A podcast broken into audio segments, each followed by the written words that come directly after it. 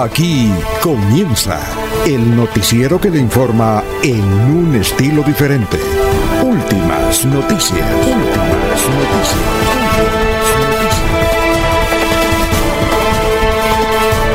La información analizada por los expertos, sin sesgos, explicada con detalles, sin tanta carreta.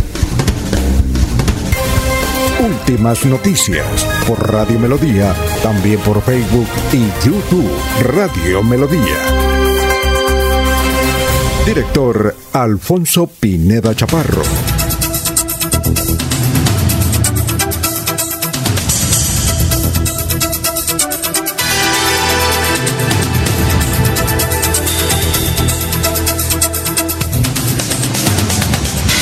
Gracias a Dios. Hoy es martes 25 de agosto del 2020. Nos abre el micrófono Anulfo Otero Carreño para hablar a partir de esta hora, 5 de la mañana, 4 minutos, por Radio Melodía, melodíaenlínea.com. Estamos por Facebook Live, Radio Melodía, por YouTube, Radio Melodía. Son las 5 de la mañana, 4 minutos y hasta las 8 de la mañana vamos a presentar las siguientes noticias pero a las siete y media estará con nosotros la sección del abogado Iván Calderón. Estos son los eh, titulares que vamos a tratar en el día de hoy.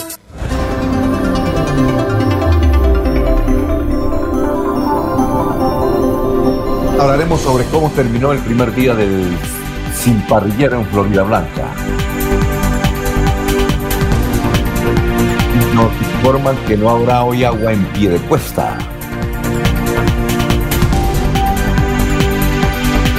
La policía de Bucaramanga busca a Cristian Marrique Gamboa, alias Blue, que dejó prácticamente en la clínica eh, a su exnovia Gabriela Ramos, que está en grave estado de salud.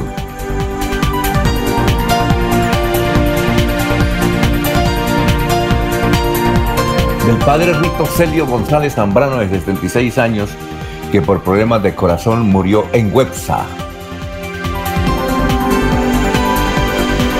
Bueno, la alcaldía de Bucaramanga, a través de la Secretaría del Interior y de la policía, obviamente, comenzaron a retirar a los vendedores ambulantes que se han concentrado básicamente en la calle 36.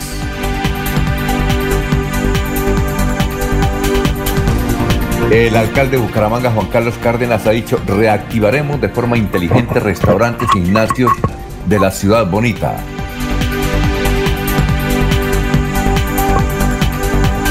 Ha habido protestas durante los últimos días en la construcción de la ruta del cacao ahí en el sector de Lebrija porque eh, está afectando quebradas y reservorios, particularmente de tres veredas ahí en Lebrija.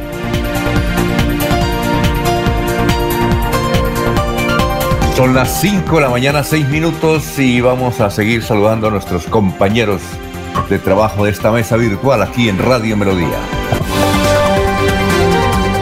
Laurencio Gamba está en Últimas Noticias de Radio Melodía 1080 AM.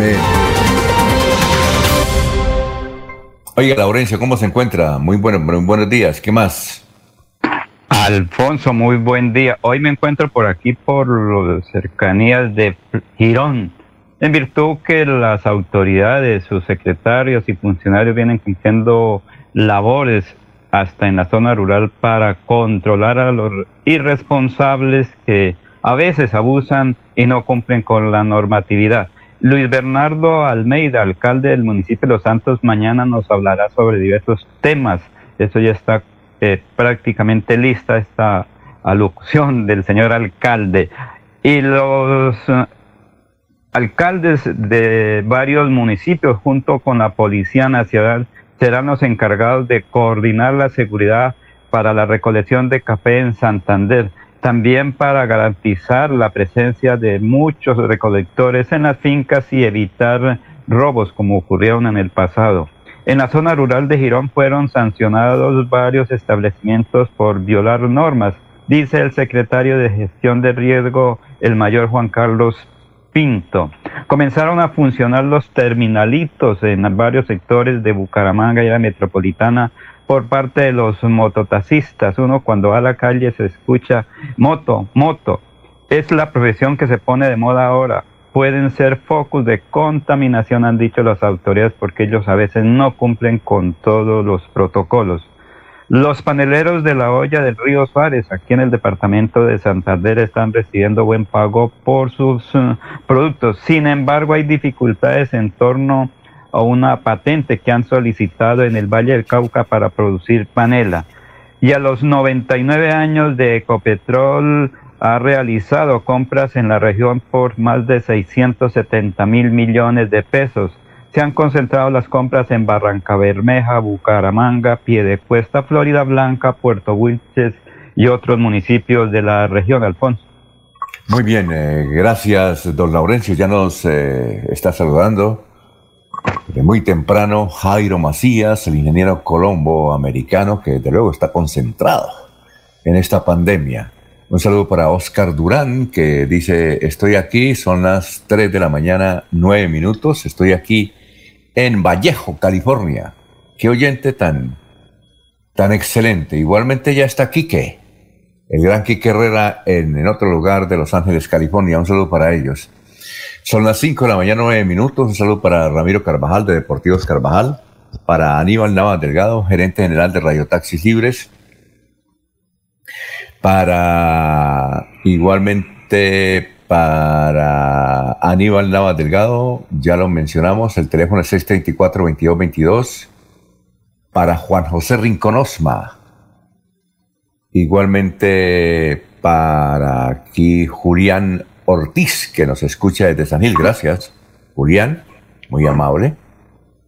Eh, igualmente para Peligan, para Lino Mosquera, para Walter Vázquez, la señora Miriam Díaz Pérez, Benjamín Gutiérrez, Pedrito Galvis, Paulito Monsalve, Luis Arturo Gómez. Gracias por la sintonía y van apareciendo poco a poco. Muy bien, son las 5 de la mañana, 10 minutos y seguimos saludando a nuestros compañeros de esta mesa virtual. Julio Enrique Avellaneda está en Últimas Noticias de Radio Melodía 1080 AM. Bueno, doctor Julio, ¿qué más? ¿Qué ha habido? Doctor Julio. Sí, director, muy buen día para usted. Ah, bueno, ¿qué, más? ¿Qué hay de nuevo? compañeros en la red y por supuesto para toda, toda la amable audiencia de la potente Radio Melodía. No, Alfonso. Eh, con la ¿Qué se dice? ¿Qué se dice? ¿Qué se dice? No, eh, siguiendo los, eh, el ritmo de las noticias normales que Colombia suele producir, ¿no? Bueno, por fin acabamos la pandemia. Ya anunciaron que el encerramiento termina, ¿no? Sí, ya, ya creo que 31 de agosto. El gobierno atendiendo un sinnúmero de clamores de los estamentos económicos y de la producción ha determinado, eh, digamos, continuar y en esta ocasión con medidas muy amplias continuar el proceso de, retorno a la vida de la normalidad. ¿no? Un grupo de abogados, eh, entre ellos, eh, vi ayer reunido, no sé si usted, bueno, usted los conoce, Pedro Pablo Contreras, está Jorge Alberto Torres, Pedro Pablo Contreras fue magistrado, ¿no? Fue magistrado. El Consejo Superior de la Judicatura Seccional. Sí, claro. Un grupo de 15 abogados, entiendo, elevar una tutela para acabar con el encerramiento. No sé si seguirán, vamos adelante a hablar, uno de ellos se va a conectar a las 6 de la mañana, le vamos a, preguntar qué es lo que quieren o a qué aspiran, pero ya eh, uno supone que eso eh, ya no, a lugares que dicen ustedes los abogados, ¿no? Porque, eh, por ejemplo, en Bogotá, los restaurantes ya de firme, como antes, algunas restricciones, van a operar del jueves al domingo. Te da todo eso. Entonces, inclusive eh, eh, ayer escuché a Claudia López por televisión diciendo que los bares pueden ya vender el licor, ya, de todo. Entonces, no sé si eso va, a proceder. No sé en Bucaramanga y en Santander cómo, cómo será aplicar el asunto, porque la medida que dictó ayer el gobierno es a nivel nacional, ¿no es cierto? Sí, la medida es a nivel nacional, Alfonso. Y pues generalmente creo que ya hay declaraciones también del alcalde de Bucaramanga en el sentido de que se va a implementar igualmente una política muy similar a la de Bogotá. ¿no? Hasta los gimnasios van a, van a aperturar, que es un verbo, ¿usted conocía ese verbo? Aperturar, doctor Julio Enrique. Es muy común en el, en el lenguaje oficial eh, utilizar la expresión aperturar para, para abrir, para significar con ello abrir, ¿no? Nos toca decirle al, profesor Enrique Ordóñez, que nos está escuchando, que mañana, mañana miércoles nos hable si existe ese verbo aperturar. Todo el mundo lo dice, ¿no? Y en, y en las resoluciones y decretos del gobierno nacional dice aperturar, ¿no? Sí. Bueno, doctor, ¿y cuál es el santo de hoy, doctor Julio? Son las 5 de la mañana, 14 minutos. Alfonso, hoy recordamos a un santo muy popular, pues, sobre todo en el mundo de la educación, San José de Calasanz. Me suena, ese, ese, ese Calazán me suena. Hay muchos establecimientos educativos que llevan su nombre, ¿no? Yo creo que tal vez es el nombre más común para eh, bautizar los establecimientos educativos. Aquí en Bucaramanga hay uno, entre otros, una escuela por ahí alrededor del barrio La Concordia, si mal no estoy.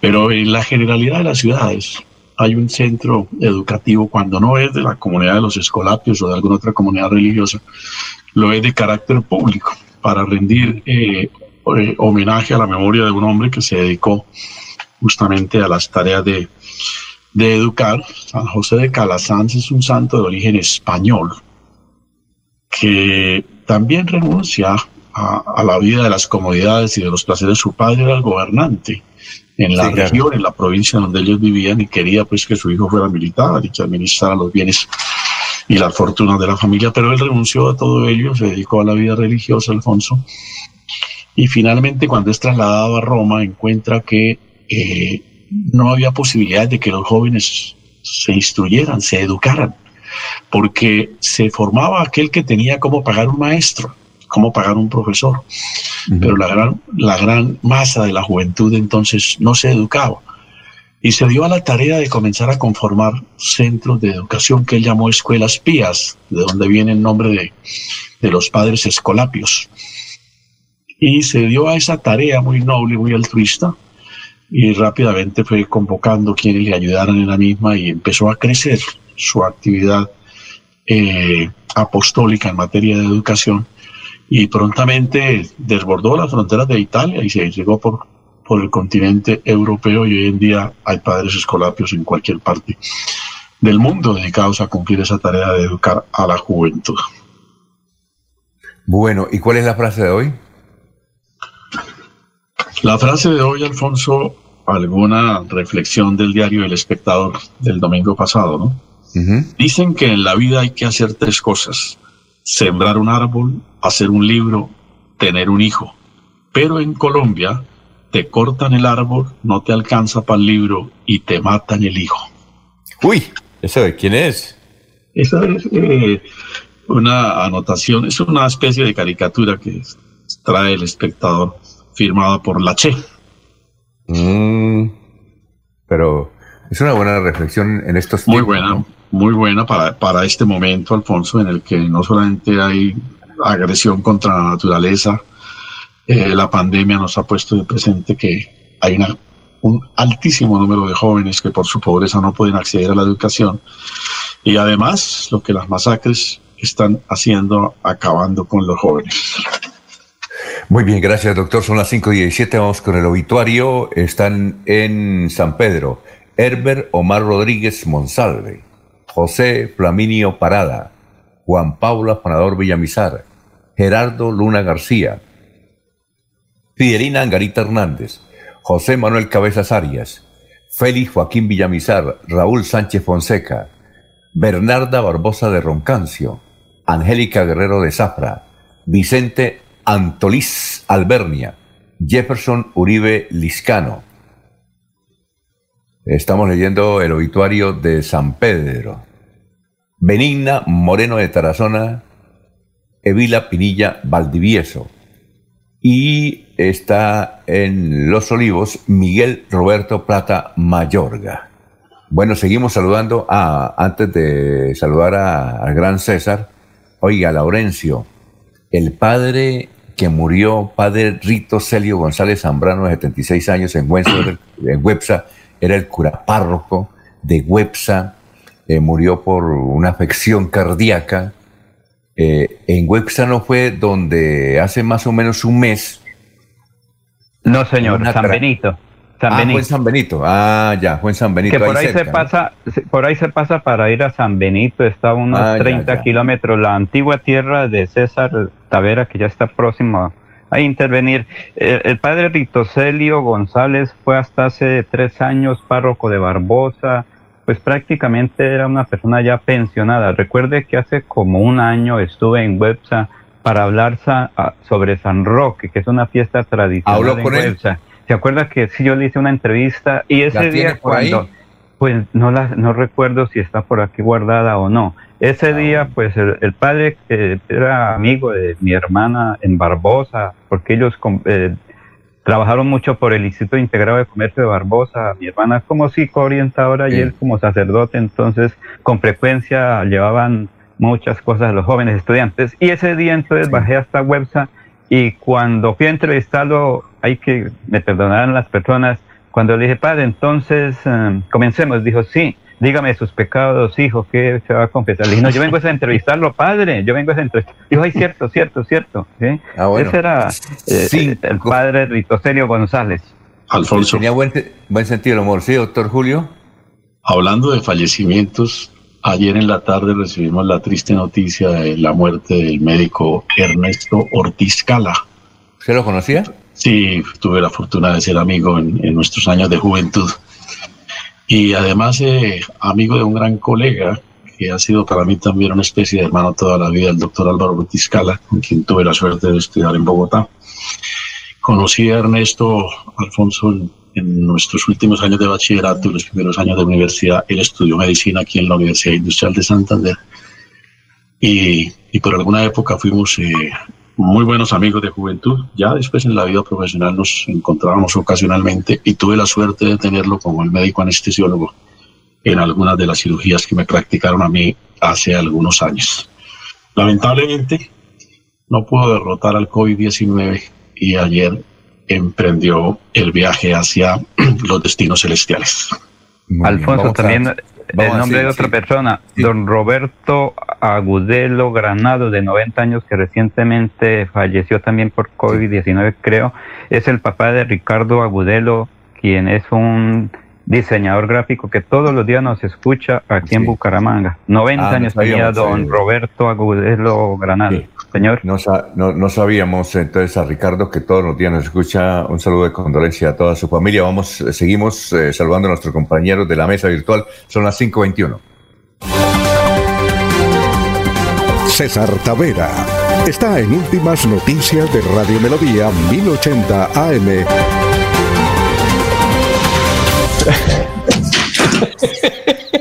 ¿Se cayó?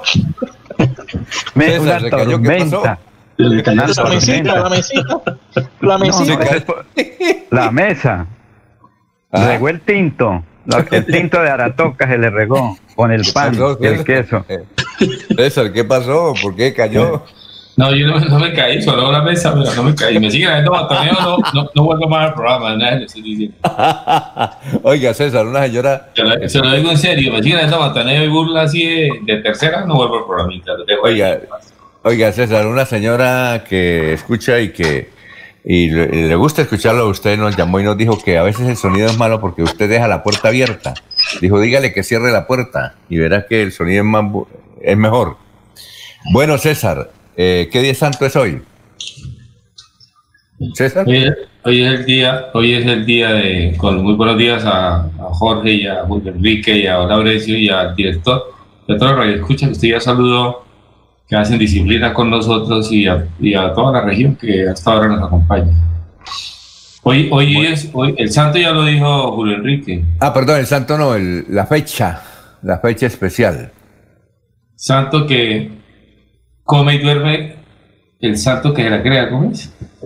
Dice, hoy es, hoy es, eh, los argentinos hicieron hace unos años celebración del Día del Peluquero o el Estilista y se está extendiendo por el mundo el Día del Estilista, esa es una idea de los argentinos. de los uruguayos y ahí va andando por el mundo. Entonces, para los estilistas y peluqueros y peluqueras que hasta ahora nos oyen por ahí, un saludo especial de últimas noticias. Muy bien. Prestan un, servicio social además de todo. Y es muy agradable ir a, un, a una sala de belleza o a un salón o a lo que llaman un, a un salón de estilo y, y conversar, charla de salón se dice. También hace parte de la vida cotidiana. Un día como hoy, el idioma guaraní, hoy es el día del idioma guaraní, el día del idioma de los paraguayos. 6 millones de paraguayos hablan guaraní, ya son bilingües. Bilingüe es el que tiene dos lenguas maternas. Claro. Bilingüe, no es el que aprende una segunda lengua, sino el que tiene dos lenguas maternas. El que aprende una segunda lengua tiene dos idiomas. Y hoy es un día de la declaración de la, de la, dependencia de la República Oriental del Uruguay. Hace 195 años se separó de de Brasil y se declaró eh, Estado independiente y ayer, día, ayer lo dijimos era el día de la nostalgia, la noche de la nostalgia, y hoy celebran su día de independencia, 195 años. Eh, un día como hoy, la ONU no tiene un día especial para hoy, un día, un día que está ahí escueto, libre, pero el mundo tiene sus celebraciones. En algunas partes del mundo se celebra el Día de la No Violencia. Tienen, tienen esa, dicen en algunas partes de África, algunas partes de Asia, en algunas regiones celebran el Día de la No Violencia. Pero quisiera destacar días como para la ciencia. Un día como hoy, Galileo Galilei, el sabio científico italiano en ese tiempo de la República de Venecia, presentó el telescopio y ya sabemos, ya sabemos en qué va el telescopio, digamos, primitivo que presentó Galileo, ya sabemos en dónde va, hasta el confín de la Vía Láctea y más allá. Eh, un día, hoy, un día como hoy, se creó en 1951 Ecopetrol, la empresa colombiana de petróleos. Sea, tiene 69 años Ecopetrol, imagino que estarán celebrando por ahí. También un día como hoy nació Álvaro Mutis. En 1923 y falleció en el 2003 Álvaro Mutis, que es uno de los escritores, digamos, simultáneos de, de, mucho reconocimiento con García Márquez. Bueno, yo, yo leí por ahí... Eh, más por el Gabriel y vimos cine, vimos cine que a raíz de los libros de, Álvaro Mutis, vimos cine. Lona llegaba con Lluvia, mejor el Gabriel, buenos, buenos libros. Y un día como hoy, eh, quiero, quiero para los académicos, para la universidad, para la filosofía, para la ciencia, un día como hoy, falleció el 25 de agosto de, de, principios de siglo o finales de siglo, depende de cómo se entienda, el filósofo eh, alemán Friedrich Nietzsche o Nietzsche había nacido en 1844, el 15 de octubre, y, también el día como hoy falleció Neil Armstrong, que había, el primer hombre que pisó la luna, había nacido en 1930 y murió Neil Armstrong en el 2012. de la mejor frase, una de las mejores frases que le oigo que critica duro Occidente es una de Nietzsche que dice, agregándole a la reflexión del presidente Julio, pero en mi parecer amerita decir esta frase, que eh, la ciencia es la resultante de la repugnancia del intelecto por el caos, decía Nietzsche. Ahí está bien esos datos, me parece. Bueno, muchas gracias, César, y los felicito. Mejoró el sonido. Son las 5 de la mañana, 26 minutos. Seguimos saludando a nuestros compañeros.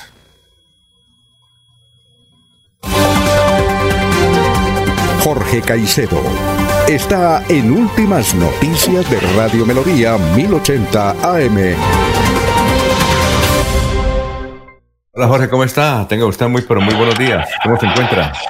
Don Alfonso, muy buenos días. Como siempre, feliz de compartir con ustedes esta mesa de trabajo y por supuesto de llegar a toda la audiencia de Radio Melodía, la que nos sigue a través de la Facebook Live, a través de YouTube y a través del 1080 AM.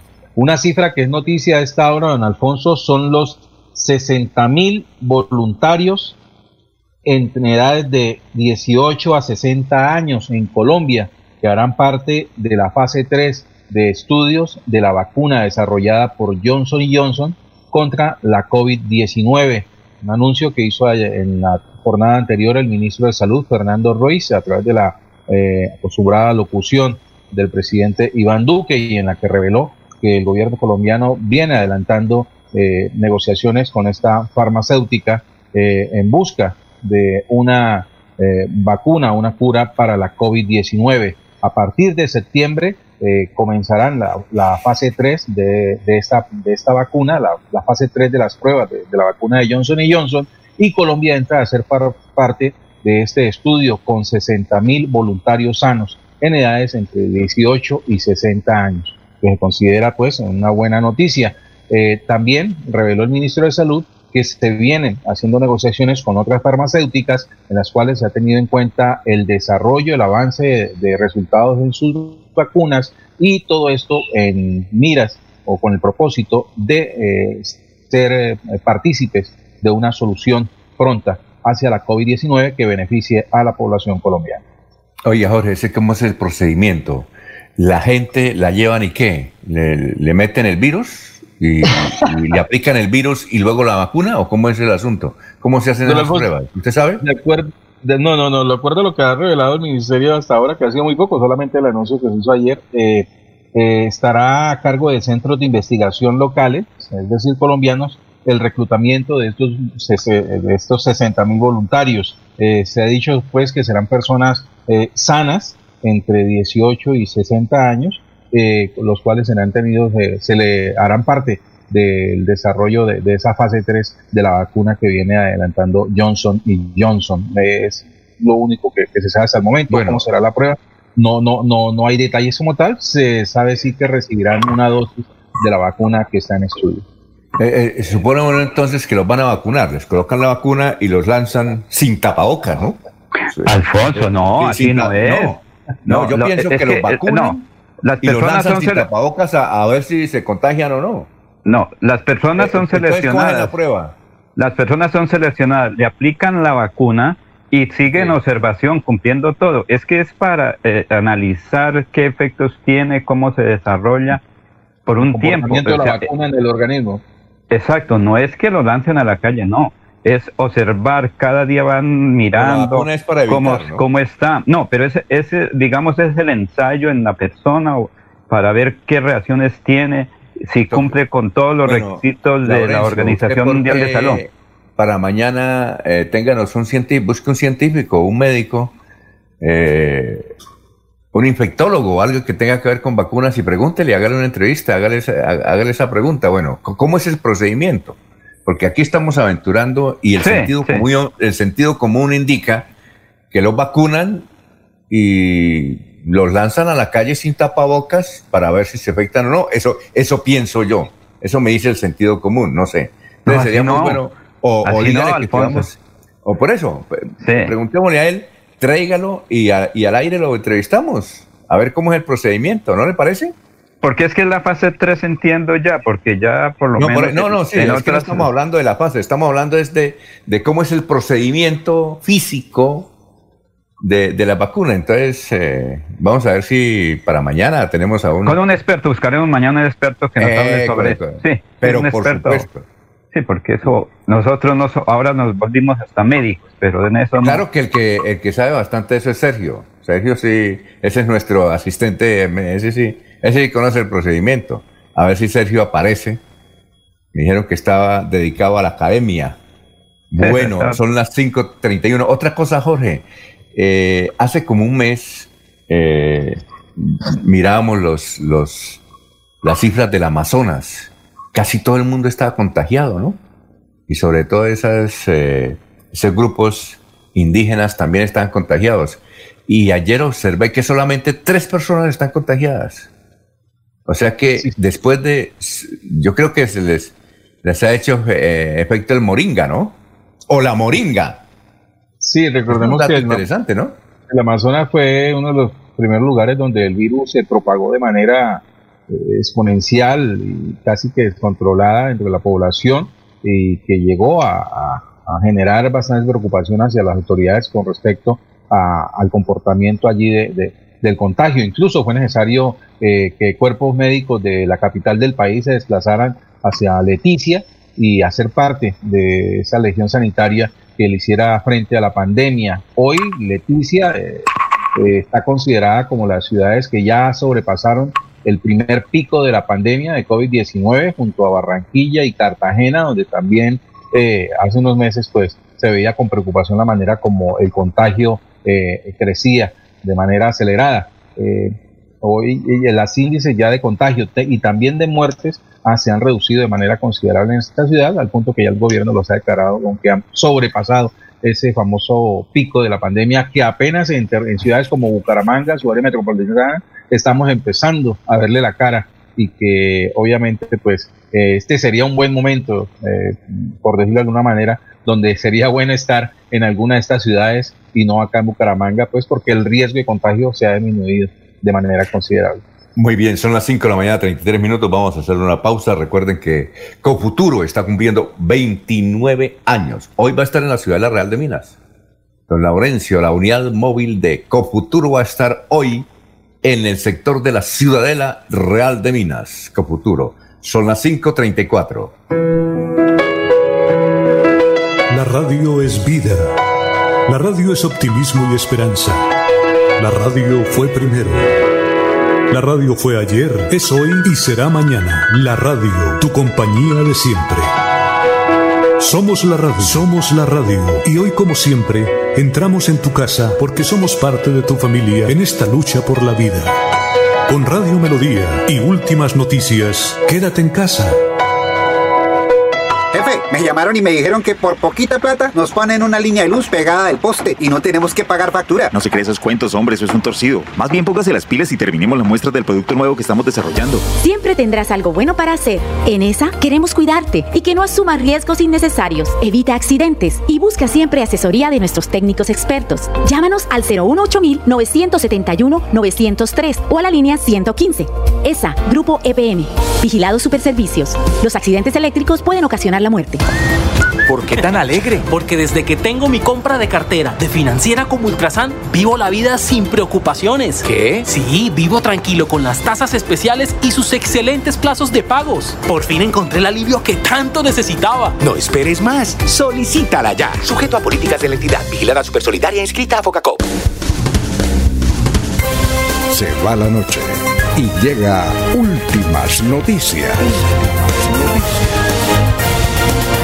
Todos los días, desde las 5 de la mañana, empezar el día bien informado y con entusiasmo.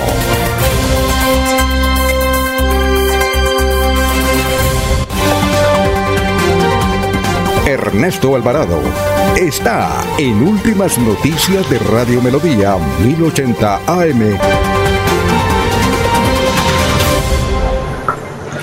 Muy bien, ¿cómo está Ernesto, tenga usted muy, pero muy buenos días. ¿Cómo se encuentra? Alfonso, compañeros y oyentes, buenos días. Es un placer saludarles. Muy bien, gracias a Dios. Las cifras en el departamento del COVID-19 dan eh, como resultados que ayer se registraron 1.388 pacientes que se han podido, han podido vencer el COVID-19. Eh, ya se encuentran recuperados de la enfermedad. Lamentablemente, 24 personas perdieron la vida a causa del virus el día inmediatamente anterior. Hoy el virus ya está en 47 municipios en el territorio santanderiano y arroja las siguientes cifras. 14.235 casos confirmados, 5.743 mujeres, 7.715 hombres y 777 menores de edad. Bucaramanga tiene la cifra más alta de contagiados de COVID-19, 6.017. Le siguen Florida Blanca, 2.540. Barranca Bermeja, 2.416. Girón, 1.338. Y Piedecuesta, 946. Dicen que hay 7.767 casos activos, 7.047 en casa y 525 hospitalizados. Eh, UCIs de pacientes en el departamento de Santander 195 y de otros departamentos 16. Son 588 las personas fallecidas en el territorio santanderiano. Cifras que realmente lo ponen a pensar ahora con las nuevas determinaciones que se están tomando por parte del gobierno colombiano. Y hay una preocupación en la capital de la República por la determinación que tomó la alcaldesa, que dice que deberán regresar eh, los estudiantes a los colegios y ya salió el presidente del FECO de decir que prefería que perdieran los alumnos el año a lanzarlos a las calles a que se contaminen. Bueno, oye Ernesto, y, lo de la el día, el primer día sin parrilleros, como yo creo que se comportó bien el asunto, ¿hubo algún problema o no? Voces de protesta en algunos sectores, otros muy contentos con la determinación, como todo, ¿no? Cuando se toma una determinación, algunos se ponen felices y otros se ponen muy inquietos. Eh, no es fácil hacer cumplir la medida eh, porque es muchos los sectores por los que la gente se desplaza. Ayer tuvimos la oportunidad de mirar y algunos cumpliendo las medidas, pero otros también incumpliendo. Aún no tenemos datos de comparendos que se hayan realizado en eh, la ciudad de Florida Blanca por el uso del parrillero del voto el día inmediatamente anterior y continuará hasta el próximo sábado. Y ni modo de colocar una tutela porque no se alcanza. Dice que esto del parrillero es hasta el sábado, es esta semana. Y ahora con las nuevas medidas del presidente, ¿escuchó ayer el presidente usted o no? ¿Anoche? Sí, anoche lo escuché. Eh, Ajá. No sé, creo que, que, que, el presidente está pensando en reactivar la economía del país. ¿Qué le toca? sí, ya no aguanto más. Sí, le toca, eh, porque no. Eh, reactivar la economía del país, mandar la gente a las calles y que cada quien se defienda. Como lo habíamos dicho desde un principio, eh, al iniciar este tema de la pandemia, creeríamos que el gobierno en cualquier momento diría, sálvese quien pueda. Entonces ahora dice que la gente puede salir a hacer sus actividades comerciales y que se cuiden. Eso sí no va a permitir esas aglomeraciones, nada de actos públicos, nada de fiestas, nada de reuniones de compromisos deportivos. Pero, eh, y ahora toca esperar lo que va a ocurrir aquí en, en, eh, en, Bucaramanga y el departamento de Santander, que yo creo que estamos a, a, disposición de los gobernantes a ver qué medidas van a tomar, cómo es el asunto, porque entiendo que se acaba eso del pico y cédula, ¿no? Cada, eh, cada mandatario, tengo entendido, tendrá que tomar sus propias medidas en la región. En este momento estoy aquí en la página de Facebook de Impacto de José Velázquez Pereira del día lunes 20. ¿Quién nos escucha ahí? Se, ha metido un audio que un audio que nos ha saltado acá y entonces se alcanzó a escuchar en el fondo. Sí, José Velázquez Pereira. Ah, sí, sí. un, audio que se nos ha saltado aquí, nos toma de pelo el satélite. Bueno, eh, era aquí, eh, no, no, no, nada, nada importante, nada que ver con el tema. Ah, solamente tranquilo se saltó el audio acá nada más. Fresco, fresco. Eh, bueno, son las 5.40 minutos, seguimos con la información, estamos en Radio Melodía. Nos dice Gustavo Penilla que el verbo aperturar no existe.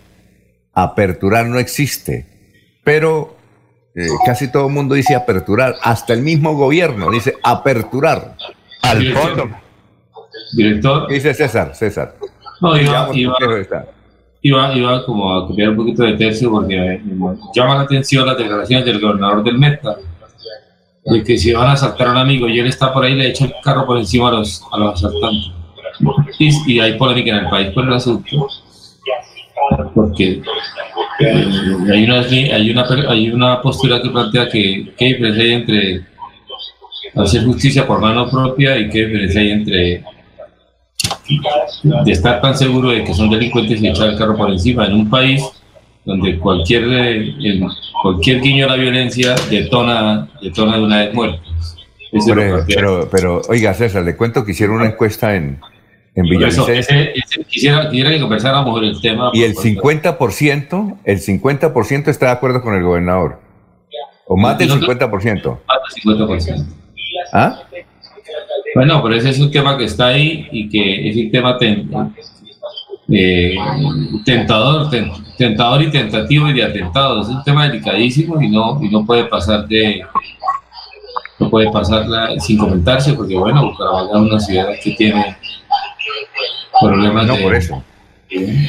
Eso es para polémica. Eso es para polémica, porque es una defensa ahí de los de, de la gente también, ¿no? Agregándole que, agregándole que dice que el Estado, que en nombre de él, le ofrece apoyo de abogados y jurídicos a quien defienda a un amigo con un carro que salga de Eso sí es lo grave, eso sí es lo grave. Esa es la, patica, esa es la, esa es la, quinta pata de la mesa. Que que, se hizo famoso el señor gobernador del Meta.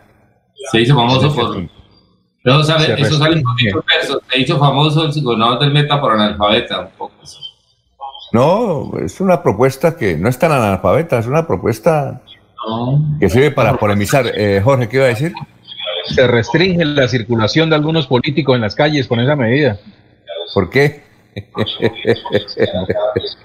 Eh, Laurencio, ¿qué iba a decir? Son las cinco. Por ahí escucho un audio. ¿Será suyo Sí, la por ahí se- no, señor. Es que aquí veo que dice aperturar. Es verbo derivado de la voz sustantiva de apertura que significa acción Ah, de sí, abrir. existe.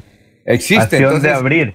Que significa también en el lenguaje bancario apertura de una cuenta bancaria. Recuerde eso cuando uno Ave llegaba al María, banco y entonces, cuando, ¿usted cuando dónde- se dónde tenía platica. Laurencio? Ay, que ¿Dónde mira, lo encontró? y- pero sí, eso ahí dice, pero que se ha cambiado ¿Pero ahora. Wikipedia? Eh, no sé, pero aquí me, me dan ese datico. Y se ha extendido a otros ámbitos. Recuerde que el exalcalde de Florida Blanca, Héctor Guillermo Mantilla, que a esta hora nos escucha, y su familia, él decía, la, vamos a aperturar tal cosa, vamos a aperturar las obras de tal... ¿Sí? ¿Recuerdan esa palabra que él la utilizaba mucho, aperturar?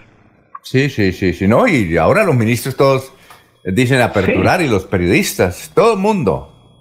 Bueno, Bueno, pero lo que sí ha dicho el presidente eh, es que la emergencia sanitaria continuará hasta el 30 de noviembre, ¿no?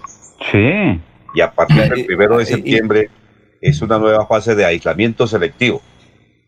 ¿Y, y cuál es la diferencia entre emergencia sanitaria y encerramiento? Pues habrá que preguntarle a un experto en el tema. al presidente o al ministro, ¿no? ¿Algún presentador de televisión? ¿Ah? ¿Algún presentador de televisión? Sí, claro. ¿Qué es, eh, César? ¿Qué es emergencia sanitaria? Emergencia sanitaria es el estado de pandemia. Ah, El por eso, de pa- pero El estado de pandemia. Y el aislamiento es una de las medidas del estado de pandemia. Es lo general y lo particular. Ah, bueno, es emergencia sanitaria, los, los hospitales dispuestos, aunque ayer fue cerrado Corferias, donde había sido dispuesta una cantidad de UCIs, pero casi no se usaron, y entonces ahí van a retirar, creo que hoy, para iniciar la feria ahora en noviembre. Alfonso, creo, Alfonso, creo que es que la medida a partir de ahora es por decir algo. Si hay bastantes eh, casos de COVID, por decir algo, en la ciudad de Real de, Mira, de Minas, el alcalde de Bucaramanga determina si hay cierre, no hay cierre, qué medidas se van a tomar. Eso es lo que le dice el gobierno a cada alcalde. Ustedes son los responsables a partir de ahora, junto o igual que el ciudadano. Es una responsabilidad individual y colectiva. Primero yo, luego nosotros y todo el conglomerado de ese sector que si no cumplen. Ayer, por ejemplo, salí aquí en Bucaramanga y pude observar cómo ya hay terminalitos, esto por la calle, señor, moto, moto, y otro que por ahí va uno caminando, señor, ¿a dónde hay que llevarlo? Eh, los vehículos de transporte informal. Entonces hay que decir que ya se está volviendo toda la normalidad, la nueva fuente, el nuevo oficio, la nueva profesión, mototaxismo, ya uno ve señoras que sacan el pote de alcohol, le echan al conductor de la moto, al casco, pero eso no vale tanto, porque la, la presencia es muy cercana. A ver, don, a ver, don César, César. El, el asunto del tema del estado de emergencia, de que termina el estado de emergencia y empieza la economía a abrir con cierto porcentaje. En todo caso, en todo caso, eh, el mundo no sabe nada de la pandemia. El mundo no sabe nada de la pandemia. Eh, eh, en Europa han habido rebrotes y vuelven y cierran. Es decir, sigue siendo eh, un acto de aprendizaje, ensayo-error, y eso no está bien ni mal, así se está haciendo en el mundo. Yo me gustaría más haber aplanado la curva, pero comprendo todo el tema de la economía y comprendo que eh, tomar una decisión de abrir la economía desde abajo y no desde arriba. Los multimillonarios siguieron manteniendo su capital intacto y se enriquecieron más ahora con la pandemia y en el asunto de abrir la economía pues siguieron con sus negocios y se van a seguir enriqueciendo y la, y la población colocando los muertos. Eso, Muy bien.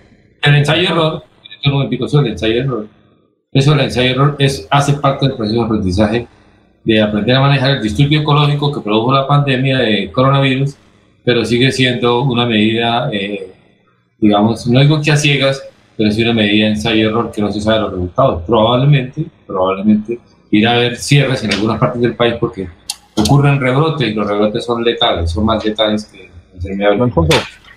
Por otra parte, eh, rápidamente, eh, por otra parte, no es tanto como decir le tocaba al gobierno abrir la economía. No, en algo debió eh, tenerse en cuenta la opinión del cuerpo de científicos y especialistas en Colombia, tanto médicos, epidemi- epidemiólogos, eh, para poder llegar a tomar una decisión con respecto a, a la reapertura de algunas actividades o, o total de la economía. Eh, decir que el, que el gobierno le tocaba, no, No, no, no. Hay que darle crédito también a que hay un grupo de expertos que han mirado eh, con detalle la reacción, como, el, como se ha atendido la, la, pandemia, el crecimiento número de contagios, cómo se han podido controlar, la recuperación de los mismos y de esta manera pues le han, tenido, eh, les ha dado como una medida de saber hasta qué punto pueden considerar que, se puede abrir la economía. Entonces, sobre,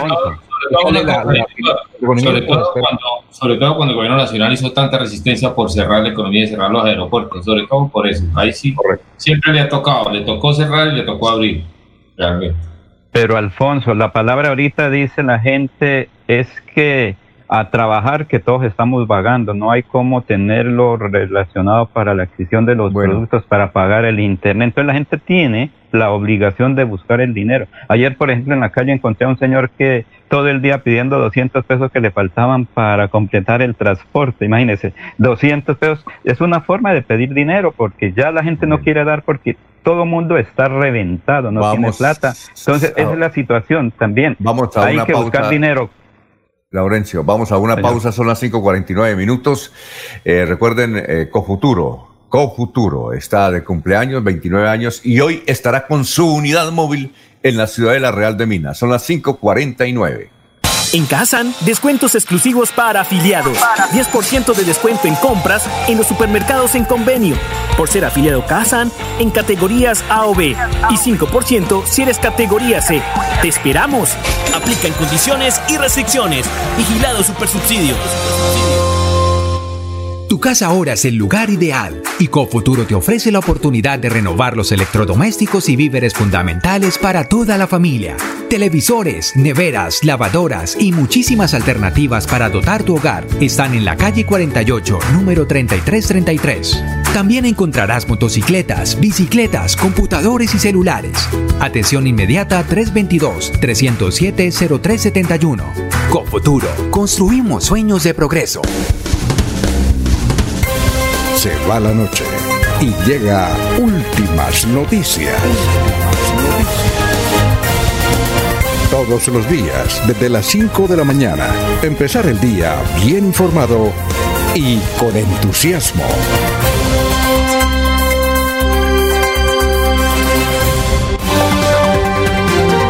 Alfonso Pineda Chaparro está en Últimas Noticias de Radio Melodía 1080 AM. Bueno, son las 6 eh, y 50 y las 5 y 51, dice Gustavo Pinilla. Aperturar es un verbo que utilizan mucho en la parte oficial y en las Fuerzas Armadas. Pero según la Real Academia Española, señala que el uso de aperturar no se justifica y recomienda evitarlo, pues para ello existe el verbo abrir. Comencemos a abrir en vez de aperturar y verifiquemos el uso del sustantivo apertura porque si no terminaremos, como decía Fernando Lázaro Carreter, aperturado el camino, nada impide que lecturar sustituya leer, baraturar, abaratar y, licenciaturarse a licenciarse. Eh, Juan de Dios Rodríguez nos escucha en Bogotá y nos dice en el barrio eh, en, Chía, perdón, en Chía, y nos dice eh, reapertura se necesita eh, porque es volver a abrir. Y volver a abrir es reabrir o reapertura. Gracias, muy amable por su sintonía en eh, Chía. Eh, Abelardo Correa nos dice, el COVID sigue activo, lo único que cambió es que te dieron permiso para salir a buscarlo. está bueno, está mm. bueno, esto, esto es un meme. El COVID sigue activo, lo único que cambió, que cambia es que van a dar permiso para salir a buscarlo. Bueno, noticias a esta hora. Eh, Jorge, son las 5.52. Don Alfonso, la Pidecuesta estará 11 horas sin servicio de agua potable este martes y mañana miércoles. El gerente de la empresa Piedecuestana de Servicios, eh, Gabriel Abril Rojas, explicó que obedece a la limpieza y desinfección de los tanques de almacenamiento ubicados en los barrios La Colina y La Cantera. El corte del servicio será desde las 7 de la noche de hoy martes hasta las 6 de la mañana del próximo miércoles a todos los usuarios del acueducto de pie de cuesta. Los barrios que integran el distrito de la cantera no tendrán el suministro de agua potable desde las 7 de la noche del este jueves y, se, y regresará hasta las 6 de la mañana del próximo viernes. En este último caso son Albania, Altos de Villalina, Argentina Antigua, Beriloche, eh, Bosques de Aranjuez, Buenos Aires, Cabo Verde, Chacarita, el refugio, el Trapiche, entre otros eh, parques, la cantera, la feria, la tachuela, los bohíos, Monserrate, Nueva Colombia, Paysandú, Portal de, de Talao, eh, San Jerónimo, Palermo 1 y 2, el Portal de la Cantera, Suratoque, Torres de Campo Verde, Villa Adela, Villa Elena, Villalina y Villas del Rosario y la vereda Guatiguará. Entonces, estos serán los sectores que el, próximo eh, jueves tendrán su corte de suministros, pero el resto de la ciudad de pie de cuesta tendrá la suspensión a partir de las 7 de la noche de hoy martes y hasta mañana miércoles a las 6 de la mañana. 554, don Ernesto, lo escuchamos, estamos en Radio Melodía. El COVID también eh, alcanzó al concejal de Florida Blanca, Antonio Toño Zanabria. Eh, ¿De, Florida Blanca o de Bucaramanga? De Bucaramanga. Bucaramanga. Toñito. Toñito. ¿Tiene Florida Blanca? Sí, señor. Florida Blanca. Usted tiene Florida Blanca en la cabeza. Le hemos metido Florida Blanca en la cabeza. Sí, es, no, y eso está de Bucaramanga, Antonio Zanabria, quien también ha tenido problemas con el COVID-19, ha estado hospitalizado en la clínica Foscal. Eh, su hijo ha manifestado que se encuentra estable y los médicos lo dieron de alta baja medición y una rutina de alimentación estricta. El corporado se encuentra guardando el aislamiento en su casa con su familia y espera que por lo menos en una semana pueda recuperarse. A la fecha ya son tres concejales de Bucaramanga que han dado positivo para el coronavirus, teniendo en cuenta que por ahora solo se está asistiendo de manera presencial por el 10% del personal por temas de documentación. Liborio Rangel nos escribe, soy profesor de español y, y aperturar se puede aplicar. Lo que pasa es que las academias, como la española, eh, andan muy atrasadas, están muy, muy, muy atrasadas y cada vez que van a autorizar una palabra que tienen que sacar un libro, nos dice don Liborio Rangel, así como se debe decir whatsappear.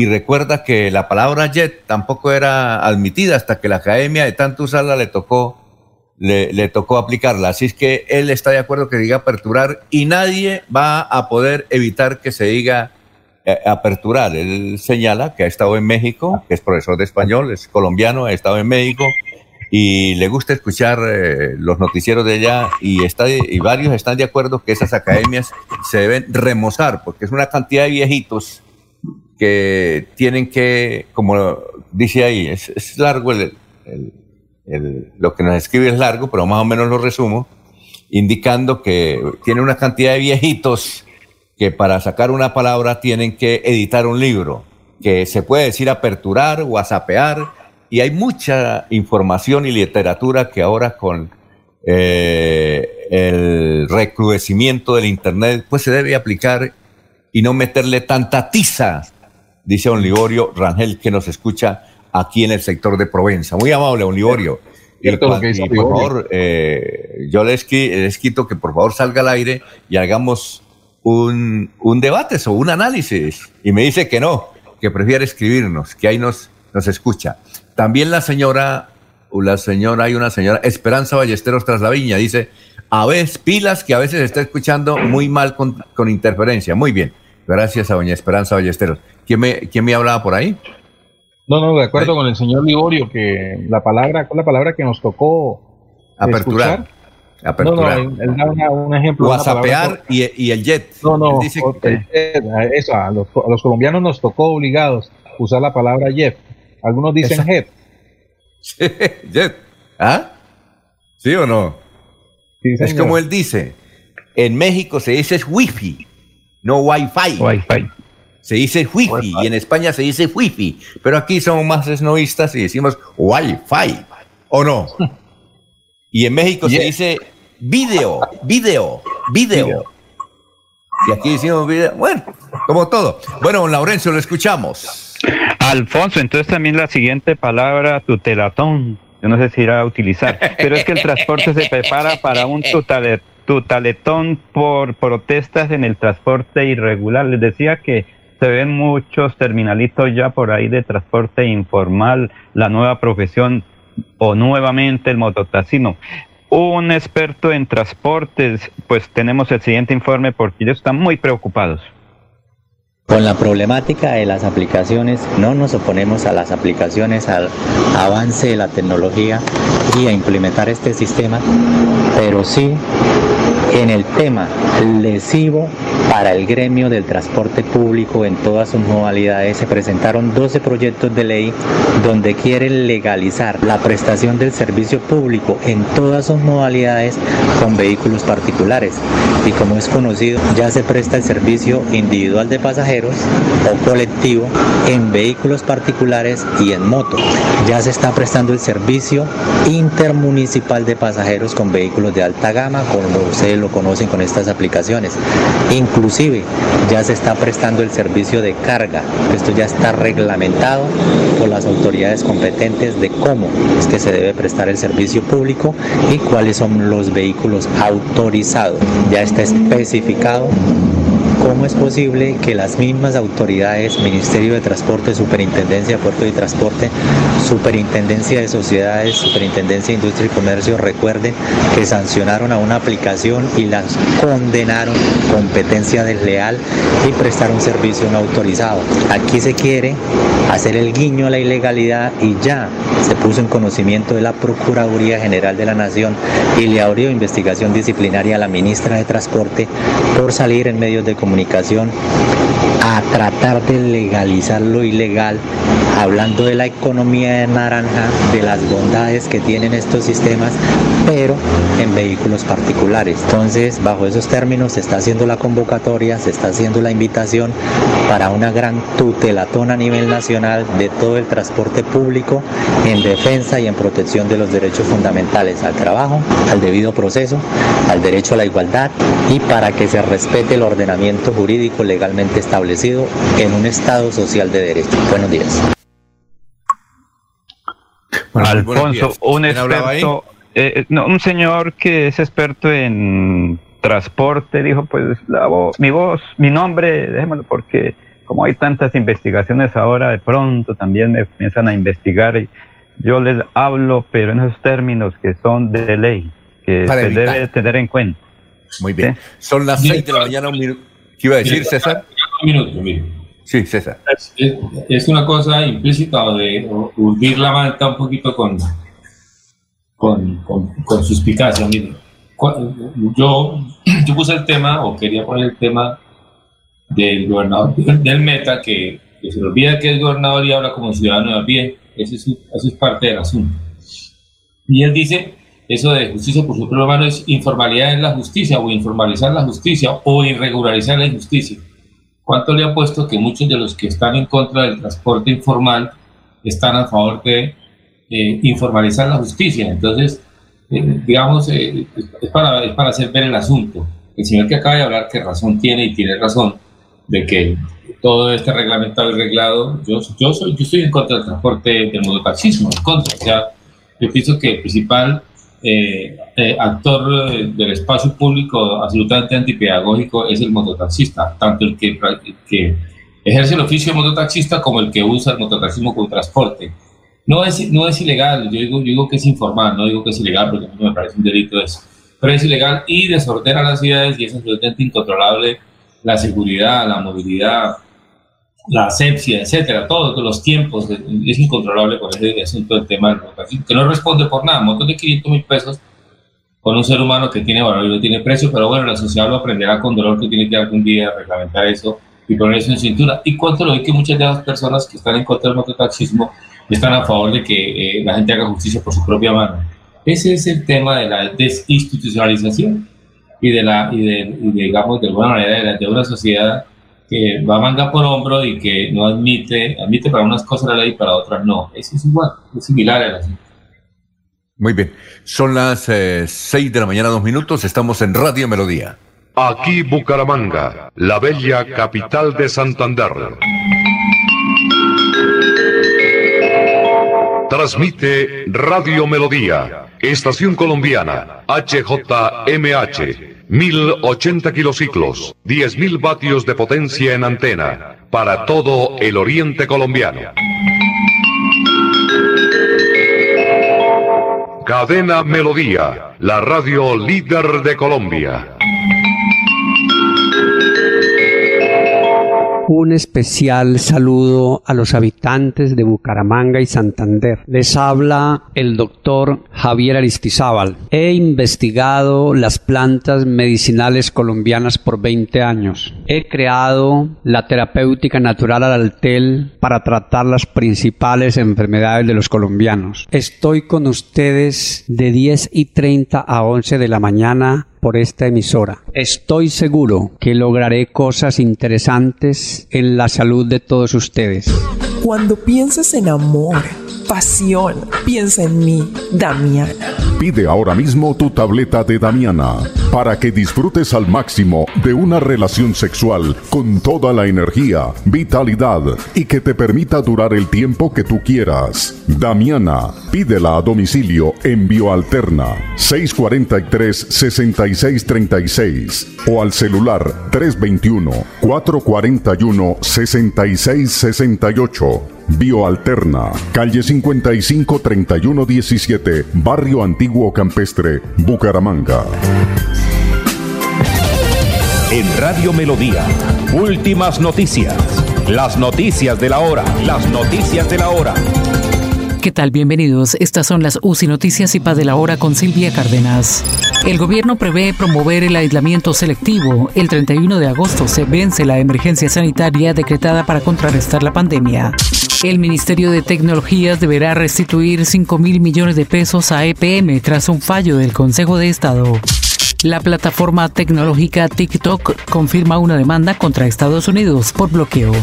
Y ahora los detalles. La puesta en marcha de la estrategia Pruebas, Rastreo y Aislamiento Selectivo Sostenible será la estrategia del gobierno para que a nivel nacional se rompa con la cadena de contagios de coronavirus en el país. La medida permitirá terminar con las cuarentenas generalizadas por ciudades, localidades o sectores para asegurar una mayor realización de pruebas que permitan detectar presintomáticos y asintomáticos, rastrear sus contactos y aislarlos en el menor tiempo posible con el apoyo de la CPS y el Estado. El presidente Iván Duque confirmó que se viene el aislamiento selectivo, cuyo objetivo es separar a las personas con una enfermedad contagiosa de las que no están enfermas.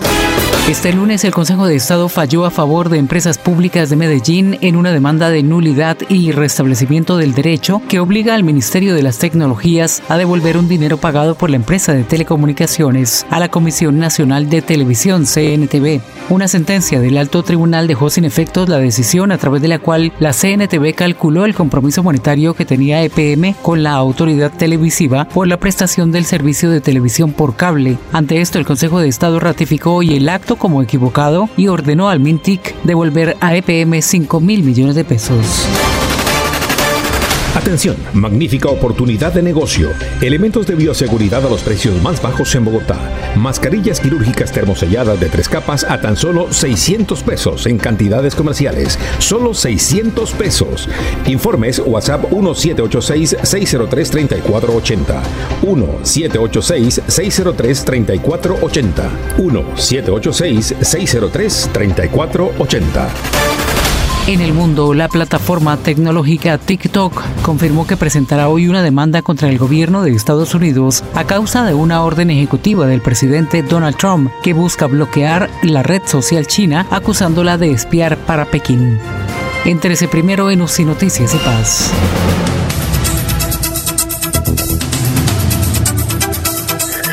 Ya tenemos las 6 de la mañana, 7 minutos, 6 y 7. Estamos en Radio Melodía. Eh, Doctor Julio, ¿está por ahí? Doctor Julio, tengo una pregunta. ¿Doctor Julio se fue? Cuénteme. Julio? No, aquí estoy. ¿Usted conoce o ha conocido a la, a la pintora santanderiana Beatriz González? Ella es Beatriz Claro. González Aranda, ¿no? Sí, hermana del penalista, el gran abogado Jorge González Aranda. ¿Usted la conoció? Es muy Sí, famosa. En alguna, en alguna ocasión tuve oportunidad de conversar muy, muy fugazmente, pero la conocí, por supuesto. Y desde luego tengo una gran referencia de ella porque es una connotada artista, no solamente regional, sino nacional, ¿no? después de, después de Fernando Botero, pienso que ella sigue, porque es que le han hecho muchos homenajes. En Europa sus exposiciones son pedidas, pues cuando no haya pandemia. Eh, ¿Cierto? Ella ha sido una talentosa. Sí, es una artista muy reconocida, ¿no? Acaba en la Universidad de los Andes de, hacerle un altísimo homenaje al otorgarle el título de doctora honoris causa. ¿Tiene casi 90 años ya? Sí, tiene 80 y pico de años, Alfonso. Eh, creo que es la primera mujer que la Universidad de los Andes le otorga esa alta distinción. Parece que pienso que aquí en Santander no le hemos, no hemos sabido valorar, ¿no es cierto? Me da la impresión. Cierto es, Alfonso, aunque, y ella ha estado vinculada a algunas eh, causas, digamos, de promoción de la cultura y del arte, pero no se le ha eh, dimensionado en, sus justas proporciones, como diría alguien. Eh, la hemos desaprovechado también, ¿no? Claro, es una, es una artista de fama mundial, Beatriz González. Beatriz González. Oye, Laurencio, ¿quién murió en Málaga? Alguien murió importante en Málaga. Resulta que en Málaga hay una cuarentena estricta. Allá no hay, entendemos, ni pico y cédula, porque allá es todos encerrados, pero ayer hubo un, un entierro, un sepelio, y es una cantidad de carros, cosa impresionante. Debió ser un transportador. Doctor, ¿en su tierra supo si alguien murió importante en Málaga? No he tenido noticia, Alfonso. No sé quién haya muerto ¿Ah? en, la, capital de la provincia. Sí, claro. Bueno, doctor Julio, y la otra, la última de Mancuso, ¿sabe cuál es, no? ¿Cuál?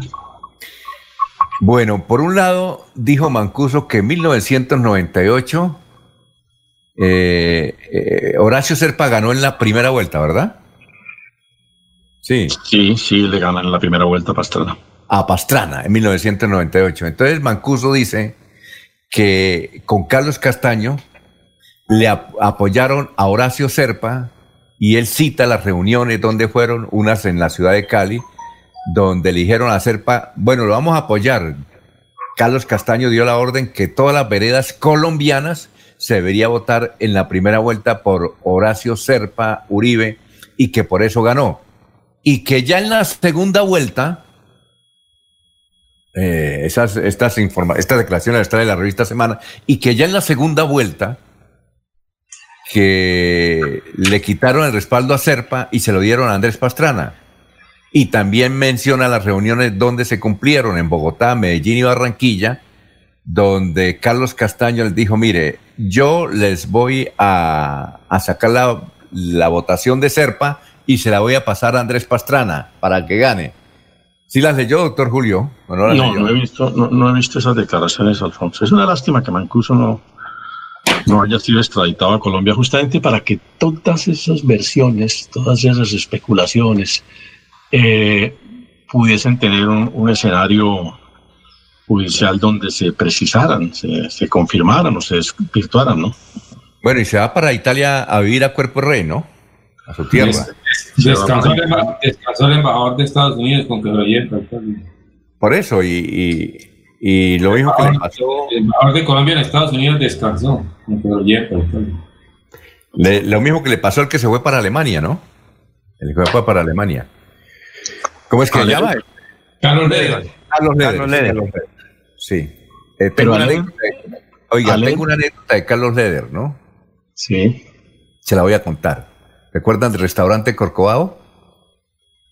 Claro, claro que sí, claro. Hubo una rueda de prensa en el restaurante El Corcovado con Carlos Leder. ¿Sabe quién la, la coordinaba? No sé si usted lo conoció en alguna oportunidad, el periodista Francisco Herreño. Ahora vive en Cartagena. Sí, lo conoció, doctor Julio? Sí, sí, lo conocemos, claro. Pachito Reño. Pacho Reño. Él coordinó y era en el Corcovado. Y fuimos a la rueda de prensa, ¿no? Sí. Entonces, eh, lo particular era que en ese restaurante hay un carrito de vinos. Un carrito de vinos. Carlos Leder llegó en avioneta, ¿vale? Que llegó en avioneta a Bogotá. Sí. Y de Bogotá cogió un helicóptero y llegó al Corcovado. Y se bajó. Dio la rueda de prensa. Y entonces eh, a una de las periodistas que había, una veterana periodista, que ya está retirada. Que paraíso día los narcotraficantes. Ah, eh, no. paraíso volvieron esto los narcotraficantes. No, pero una, una de las periodistas eh, vio un, un, una botella de vino y entonces le dijo, le dijo al, al hombre, al, al que llevaba el carrito, dijo, a mí me gustaría que nos sirvieran de ese vino. Entonces el del carrito dijo, no, pero es que eso, vale mucha plata. Es decir, valía mucho dinero. Entonces Carlos Leder llegó y dijo, le dijo al señor del carrito, dijo, ¿tiene más? Dijo, tenemos 30. Dijo, saquen las 30. No, pero es que, no, saquen las 30. Usted no sabe quién soy yo. No, no, saquen las 30. Para ahí nació, ahí nació. cuando eso era Carlos Leder bueno, ¿no? Carlos Leder. Eh, eh, era un ciudadano normal. Nunca ha sido bueno. rueda de prensa, Laurencio, no? No, no, eh, no, no, creo que no me invitaron todo cuando eso. no, eh, estaba Porque usted. Yo voy donde me invitan, Alfonso, yo voy donde me invitan. le voy a decir la fecha, 1986. ¿Estaba, ¿Está el presidente del Consejo de Barbosa usted o no? No, 86. No sí, eso fue más o menos 1986, sí. Sí, por ahí, en esa época. Sí, claro. Pero ya cumplíamos actividades eh, de periodismo. Yo tenía un programa que se llamaba Prisma Santanderiano en la voz del Río Suárez, con sintonía en el sur de Santander, Alfonso. Tanto ah, que un día se hizo una grabación en la tarde con Jorge Agustín Sedano González y una señora en Sucre hacia las once y veinte estaba escuchando la grabación y cuando ve a Sedano se echó como 20 mil bendiciones. Dijo, Virgen Santísima, ¿cómo así? Si estoy escuchando al doctor Sedano y lo veo allí caminando. Fue y lo tocó y le dijo, pero usted sí de verdad es el doctor Sedano. Dijo, ¿por qué, mi señora? Dijo, porque es que lo estoy escuchando en la voz del Río Suárez y usted aquí.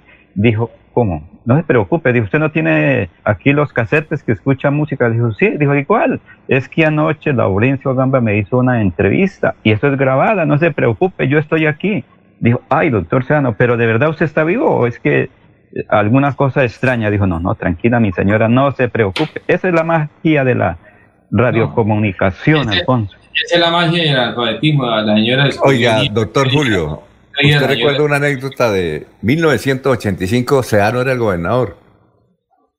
Yo recuerdo que era el gobernador de Santander. Recuerda que él eh, llenó de letrinas, de, de inodoros, a, un municipio, creo que fue Vélez. Tal vez sí. Me parece que fue Vélez. Una cantidad de inodoros. Eso llegó como unos 300 inodoros. ¿Ya? Bueno, a, los periodistas les pagó la No, la anécdota, no, la anécdota es del padre. había un padre, había un padre, había, Comuneros 81. medio, medio revolucionario en Vélez. Era Comuneros 81. Comuneros 81. Exacto. El padre, llegó y cogió el micrófono y le dijo, periodista, le voy a mandar este mensaje al señor gobernador. Señor gobernador, perdóneme la, expresión, pero lo dijo el padre de esa época, yo no recuerdo, era de comuneros, ¿cómo era que llamaba Laurencio? Eh, ¿El padre Velandia? ¿Jorge Velandia? padre Velandia. Jorge Velandia. Señor gobernador, gracias por los inodoros, pero usted, usted nos da los medios de cagar y no nos da alimentos para comer. Así. Pausarlos. ¿Ah? Pausarlos. Los medios pausarlos. hace, falta oscuras otra vez. Eh, Oiga, el ¿qué se hizo el padre Velandia? Creo que él está como por, eh, por eh, Zapatoca, algo así. Recuerde que él estuvo hace poco tiempo en algo en Zapatoca, fue trasladado o está pensionado como por Zapatoca. No recuerdo bien dónde está ahorita. Padre, Jorge Velandia. Jorge Velandia. ¿no? revolucionaria. Pues no, de avanzada, Alfonso, de avanzada, de avanzada. Sí, de avanzada. Ustedes fueron de la, de teología de la liberación, teología de la liberación, ellos utilizaba ese término. Al, almuerzo con, con Ley, ¿qué pasó? Cierra el tema porque que va. No, no, eh, eh, el, el hecho de que una periodista llegó y quería un vino, pero es que ese litro de vino era, era supremamente caro y entonces el mesero le dijo que no, que, que no lo vendían porque era muy caro. Entonces le dijo, no, ¿cuántos hay? 30 y háganme por favor y lo sacan a la mesa. Y, y, él dio una declaración, una entrevista. ¿A qué vino el tipo? ¿A qué vino el, Él tenía una cosa que se llamaba Partido Colombia, no, no recuerdo cómo era el nombre, era una cosa de Colombia, el, el, nombre Estaba formando un partido, un partido, para ser candidato presidencial. ¿Te acuerdas? En ese tiempo... Movimiento Latino, si Ah, Movimiento Latino. Entonces él estaba dando ruedas de prensa eh, en, todos los, en todas las ciudades, invitaba a todos los periodistas. ¿Ah? Todos los periodistas. E, ese paraíso que ese paraíso que ellos volvieron a colgar, todavía hay un coletazo de eso por ahí, ¿no? Y, y compró y, y compró en esa época, luego de la rueda de prensa, dos camiones eh, llenos de pollos y ordenó que todos esos barrios que se estaban eh, formalizando, eh, asentamientos, repartieran el pollo. Eso fue una de las actitudes que hizo don Carlos Leder. Y hablaba y decía que íbamos a liberar a Colombia de Estados Unidos, así como la liberamos de España. Todo lo que habla la carreta, esa, esa cuestión. Sí.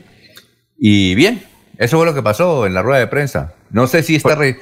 No sé si está registrada en Vanguardia, eso fue en el 85. Estaba el recién, el Corcovado recién, mm, prácticamente recién inaugurado y era el restaurante IN de la ciudad de Bucaramanga. ¿Ah? Estaba recién aperturado.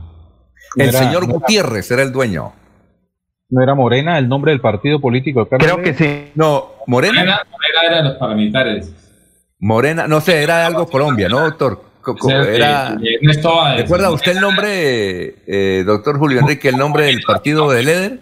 Movimiento Latino, Movimiento Latino. Movimiento Latino, eso. Movimiento, Latino, le decía yo hace un instante, Alfonso. Sí. movimiento Latino, ese. Morena era el de Ernesto Sí, bueno, vamos a una pausita. Estamos en Radio Melodía, son las 6 y 19. Recuerde, don Laurencio, que hoy va a estar la unidad móvil de Cofuturo, que está cumpliendo 29 años allá en su tierra, en la ciudadela Real de Minas. Son las 6 y 20. ¿Pensando en cómo impulsar tu negocio? No te preocupes. En Financiera como Ultrasan, hoy más que nunca estamos contigo. Si eres microempresario independiente y necesitas capital para invertir en tu negocio, solicita tu crédito independiente y disfruta de bajas tasas de intereses y condiciones especiales. En Financiera como Ultrasan, nuestra pasión por cooperar nos inspira a avanzar juntos. Para seguir adelante, crédito educativo en línea. Ingresa a www.cofuturo.com.co. Tenemos la tasa de interés más baja del mercado, 1% para el segundo semestre de 2020. Atención telefónica 318-717-3270, 322-306-0066 y 316-544-4253. Cofuturo, construimos sueños de progreso.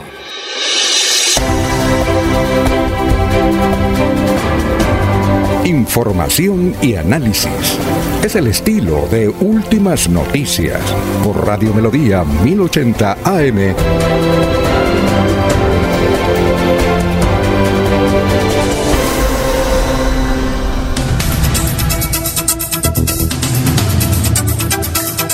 Son las 6 de la mañana, 21 minutos. Estamos en Radio Melodía, son las 6 y 21. Nos escribe el gran empresario Fidel Bueno, de Guane. Y nos dice, eh, señores, el padre Jorge Velandia ya falleció en Zapatoca hace dos años. Vea usted, Laurencio, ya falleció. Padre Velandia. Padre Velandia. Entiendo que él fue eh, también algo en San Vicente.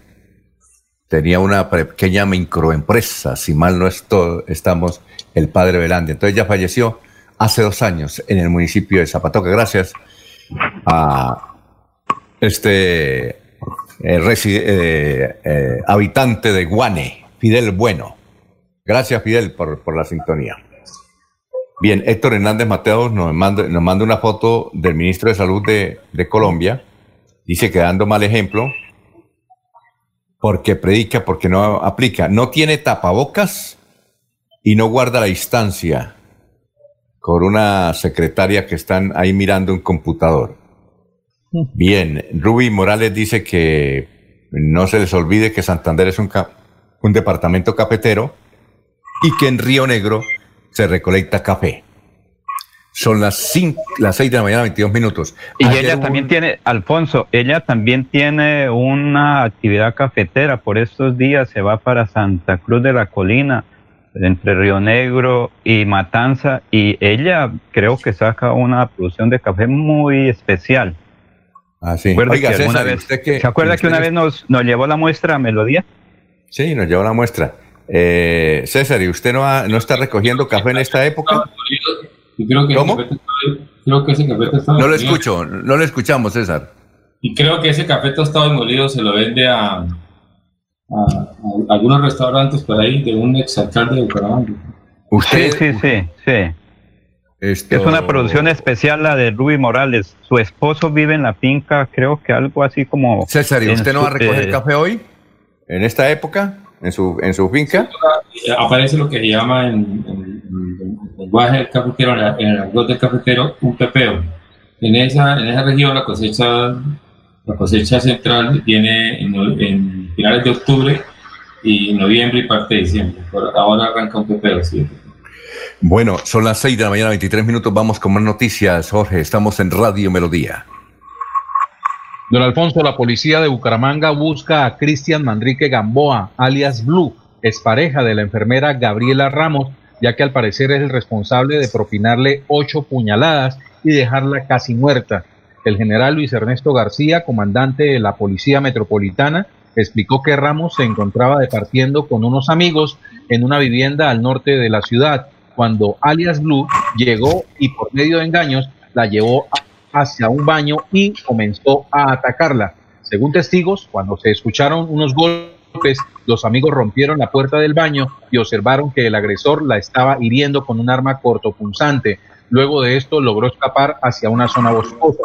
Gabriela Ramos permanece en la unidad de cuidados intensivos de la clínica Chicamocha, ya que recibió dos heridas graves en el cuello y otra que compromete uno de sus pulmones. Son las 6 y 24, Ernesto, lo escuchamos. Estamos en Radio Melodía. Eh, se ha solucionado el problema temporalmente entre TISA y Metrolínea. Eh, este operador seguirá prestando el servicio y ahora habrá cese de actividades el 28 de agosto y continuará su operación normal. Sin embargo, se dice que en el día de hoy se seguirán los diálogos para que esto no se paralice. Sería terrible que no se encontrara donde recargar las tarjetas para que la gente se pueda movilizar en el transporte urbano, que es de lo poco que realmente nos queda. Aunque dicen algunos que no prestan el servicio a tiempo, que no cumplen con los horarios, que realmente se toman toda la parsimonia del mundo, es lo único con que cuenta la ciudadanía para poder movilizar. Pero ahí tenemos, Ernesto, un audio que nos envió. Ahora el jefe de prensa de Metrolínea, ¿saben quién es? Luis Alfonso Cárdenas, que trabajó en el tiempo. Luis Alfonso Cárdenas. Saludo para él. Él nos envió un audio de Emil Sen, Emil Sen Jaime Caballero, ahí voy a buscar el audio a ver si lo pasamos más adelante, donde ella explica qué fue lo que pasó con Tiza. Eh, eh, los señores de Tiza dicen que están quebrados, pero para que ellos, los de Tiza, se retiren, tienen que esperar un mes. En ese mes, según el contrato, Metrolínea revisa si acepta que se retiren.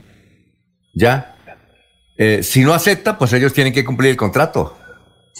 Si aceptan que se retire, deben esperar un año mientras el sistema de transporte busca una solución, buscando un reemplazo o una solución, o asumiendo eh, el cobro de, los pasajes.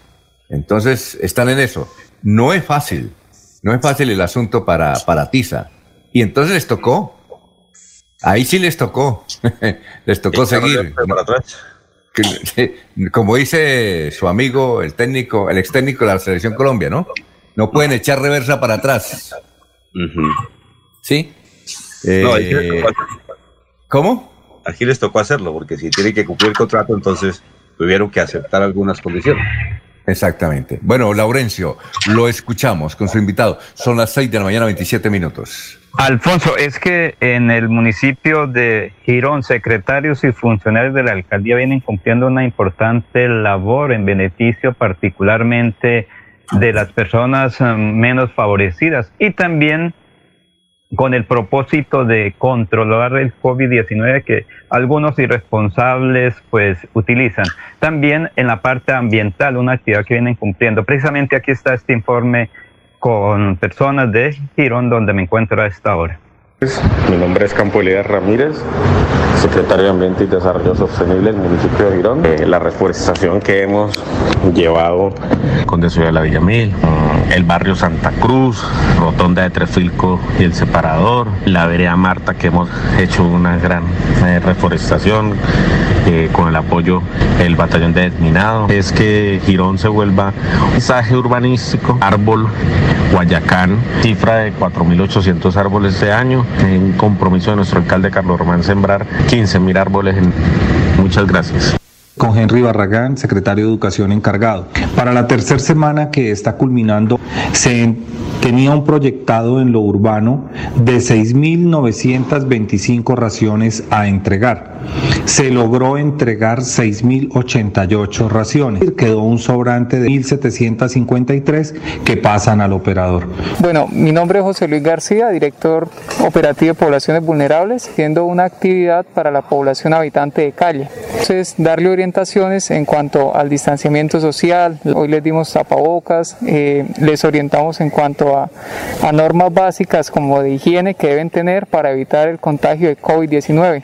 Hicimos hoy una jornada de vacunación contra la influenza eh, utilizando la cepa 2020. A las personas que querían la prueba rápida de VIH eh, de resultado inmediato, les estamos haciendo pruebas de COVID-19 para la población habitante de calle. Las acciones que adelantemos con ellos nos pueden ayudar a prevenir los posibles contagios de COVID. Doctora Luisa Montero, secretaria de Desarrollo, ¿ustedes qué vienen haciendo por la población también? Lo que hicimos fue convocar a toda la población habitante de calle del municipio de Girón para garantizar en compañía de salud. Lo que hicimos fue proporcionarles un espacio de bienestar con refrigerio, toma de temperatura y toda una charla de sensibilización para garantizar que ellos conozcan cada vez más los efectos de, de la pandemia. Es la séptima o octava jornada que hacemos durante el año y precisamente cada vez traemos eh, aliados importantes. En esta ocasión fue de nuevo salud, habitación vulnerable. Mi nombre es Javier Pérez Bermúdez. Soy el director de movilidad y control vial de la alcaldía de Girón. Hoy estamos realizando un control de verificación de documentos, plan embriaguez para las personas que de pronto están transitando, que hayan ingerido bebidas embriagantes y realizando las respectivas sanciones e inmovilizaciones de los vehículos. Cordial salud, mi nombre es Fernando Fuentes Bello, director operativo de espacio público. Junto con el Ejército Nacional realizamos caravana por la vía en las veredas de Boca del Monte, Recreo, Altamira, Motoso, Angulo, Altos la Aldea. Se desarrollaron actividades de control y registro con el fin de evitar la propagación del COVID-19. Buenos días, cordial saludo. Juan Carlos Pinto, secretario de Seguridad, Convivencia y Gestión. Realizaron un total de nueve capturas, delitos tales como eh, porte ilegal de armas de fuego, porte de estupefacientes, dos capturas, eh, dos capturas más por hurto. Igualmente se realizaron 126 comparendos a personas que no acataron las disposiciones con nuestra Policía Nacional y nuestro Ejército Nacional. Estuvimos visitando varias veredas, tales como el Alto, Vereda Angulo. Se siguen observando personas violando las disposiciones del gobierno municipal, personas irresponsables haciendo paseos en ríos, jugando bolo, consumiendo bebidas embriagantes. Se realizaron comparendos a estos establecimientos, a estas personas y los respectivos llamados de atención. Alfonso, la actividad que se cumple en el municipio de Florida Blanca y también por aquí me acompaña Esteban Telles. Más adelante hablaremos con él. Esto pues es cumplir las normas que se requieren por estos días hasta el primero de septiembre, Alfonso. Muy bien, son las seis de la mañana, 31 minutos, eh, dice el doctor Juan Carlos Cárdenas, alcalde de Bucaramanga. Ayer estuve reunido con el consejero presidencial para las regiones, Federico Hoyos con quien hablamos para gestionar ayudas a la población vulnerable de nuestra ciudad, continuar la ampliación hospitalaria y la defensa de nuestro páramo de Santurbán, el agua y la vida. Muy bien. Eh, son las 6 y 32. Recuerden, Cofuturo, que está eh, cumpliendo 29 años de plena actividad, estará hoy con su unidad móvil en la Ciudadela Real de Minas. Son las 6 y 32. Melodía es la radio que lo tiene todo. Noticias. Deportes. Música. Variedades.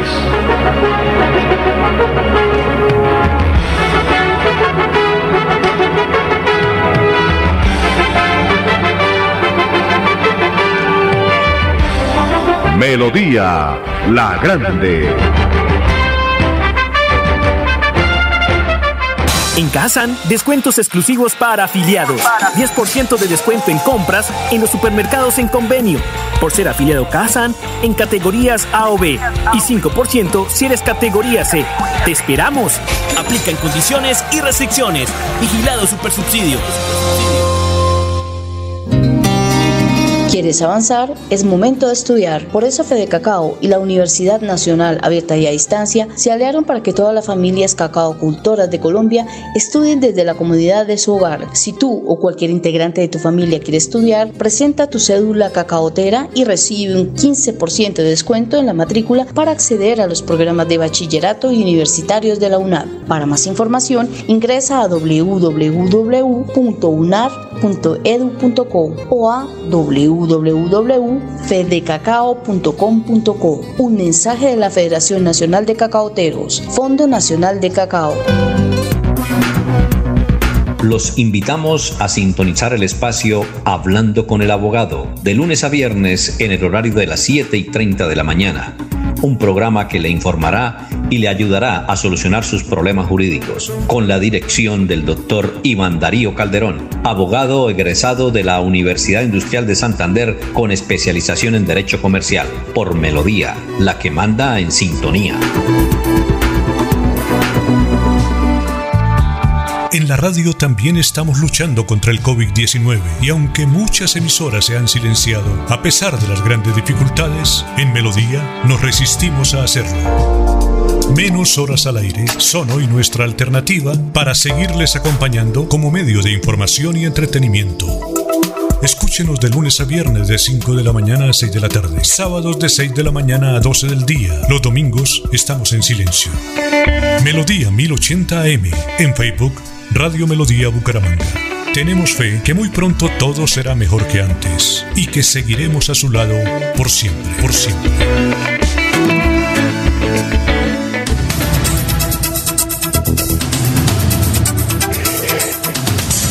Bueno, son las 6 de la mañana, 35 minutos. Si alistes el doctor Julio Enrique Vallaneda, que Labores Campestres le tiene una pregunta, pero más adelante, luego de la intervención de la doctora Tatiana Cordero, de la Fundación Mujer y Futuro, que también se vincula a este programa que tiene la Alcaldía Bucaramanga, el ISABU y la Secretaría de Salud para, en esta pandemia, dar consejos a la, a la gente. Doctora, ah, entonces lista para la pregunta, doctor Julio Enrique, y es la siguiente, ¿por qué Mancuso no fue extraditado a Colombia? Hice labores campestres, le pregunta. Pero después de la doctora, doctora Tatiana, tenga usted muy buenos días. Muy buenos días, muchas gracias por la invitación. Bueno, la primera pregunta que tengo consignada aquí es la, la siguiente. Eh, con la llegada de la menopausia, ¿las mujeres ya no disfrutan las relaciones sexuales? Es la pregunta que tenemos. Vale, pues lastimosamente se cree erróneamente que la actividad sexual está ligada a la reproducción, pero la verdad es que terminada la función reproductiva, la función sexual continúa es decir, la sexualidad en la vida y en el cuerpo de las mujeres se mantiene sin muchos cambios. Es más, la respuesta física a la estimulación permanece a pesar de estos cambios hormonales que puede generar la posmenopausia. Lo único que se puede decir frente al tema y que se ha demostrado es que la duración de la fase orgásmica en la mujer más o menos de 50 a 70 años sufre alguna disminución paulatina, pero esto no tiene mayor importancia, realmente casi ni se nota. Muy bien. Eh, doctora, la segunda pregunta eh, tiene que ver con lo siguiente. ¿Es verdad que con los años se pierde el deseo sexual? No, es verdad que con los años ocurren cambios fisiológicos, funcionales, pero no tiene nada que ver con el deseo sexual. O sea, esto no es una consecuencia del paso de los años. Hay otros factores y como el estado de salud, el estado de salud de mi pareja, cómo era nuestro comportamiento sexual y la frecuencia, calidad y diálogo en la relación de pareja, esa percepción que tengo de mi atractivo sexual, el ser viudo viuda, tener pareja, creencias. Pero bueno, especialmente el factor más importante es cómo se están asumiendo y se están adaptando a estos cambios propios de la edad porque ellos no hacen que se pierda el deseo sexual, pero la incapacidad de adaptarse a esta nueva realidad de mi cuerpo y pues también algo que sí incluye es ese imaginario social que existe que las personas adultas sociales no sienten placer o como se dice coloquialmente ya no están para esos trotes. Eso es lo que realmente altera y puede llegar a un cese de la actividad sexual, pero el deseo y el poder tener una relación sexual placentera continúa y siempre está presente. Bueno, doctora Tatiana Cordero, ha sido usted muy gentil con Radio Melodía y con los oyentes, muy amable, ¿no? Muchas gracias por la invitación. Y que pase un buen día. Muchas gracias igualmente. Bueno, sí, son las 6 y 38. Doctor Julio Enrique. Eh, doctor Julio Enrique, ¿me escucha o nos escucha? Sí, Alfonso, sí, Bueno, aquí leo textualmente labores Camprestes. Dice, doctor Avellaneda, ¿podría explicarnos por qué no fue extraditado Macuso a Colombia? Dicen algunos que fue una jugada del gobierno nacional, pero no entendemos. Pues Alfonso, la pregunta es más bien como para el embajador de Colombia en los Estados Unidos, ¿no? Porque sí debe el gobierno colombiano dar una clara explicación a la opinión pública de qué aconteció que no pudo obtener que el gobierno americano le eh, deportara, le extraditara más puntualmente al señor Mancuso. La extradición es un mecanismo de cooperación judicial que acuerdan los estados mediante eh, instrumentos internacionales justamente para posibilitar que allá donde alguien haya delinquido sea finalmente objeto de un juicio y entonces se crea entre los estados el deber de entregar a ese delincuente para que se cumpla con el cometido de la justicia. Pero por supuesto la extradición es un procedimiento, Alfonso, que está arreglado que tiene unas condiciones y unos requisitos, no es una figura caprichosa ni desprovista pues, de, de, precisión de los trámites que hay que cumplir. Y eh, toda solicitud de extradición debe eh, ajustarse a los requisitos y a las condiciones de legalidad y en general a los términos que están pactados en, en los instrumentos eh, a través de los cuales se ha convenido la figura de la extradición. En el caso de, Mancuso, la, primera gran curiosidad que le surge a los colombianos es porque el gobierno hizo varias solicitudes. La primera entiendo que la retiró porque encontró que el señor Mancuso ya había sido sancionado en Colombia, condenado y que por consiguiente retiraba la solicitud. Y luego hace, eleva dos, creo que hasta tres solicitudes más, con fundamento en algunas otras decisiones judiciales que, que demandaban la, la extradición del señor Mancuso y ninguna de las solicitudes prosperó porque siempre el gobierno americano consideró que estaban mal formuladas, es decir, que no se ajustaba a los términos de, eh, eh, que regulan la figura de extradición entre estos estados. Entonces ahí es donde se presta a un sinnúmero de suspicacias, ¿no? Posible que un Ministerio de Relaciones Exteriores, que un Ministerio de Justicia, y con tantos abogados que asesoran, que, que, en, otras, eh, en otros eventos la figura de la extradición sí ha surtido inmediatamente los, los fines y han sido eh, eh entregadas a las personas que se han solicitado.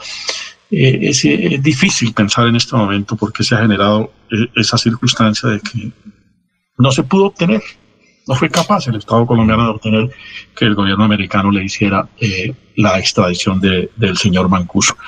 Y repito, ahí es donde caben pues un, un sinnúmero de, de suspicacia sobre ese particular. Pero lo segundo, Alfonso, es que el gobierno ha dicho, por conducto del presidente de la República incluso y del señor Ceballos, que dirige una alta dependencia que depende directamente del presidente de la República, que van a acudir a los mecanismos internacionales de justicia para que se juzgue al señor Mancuso.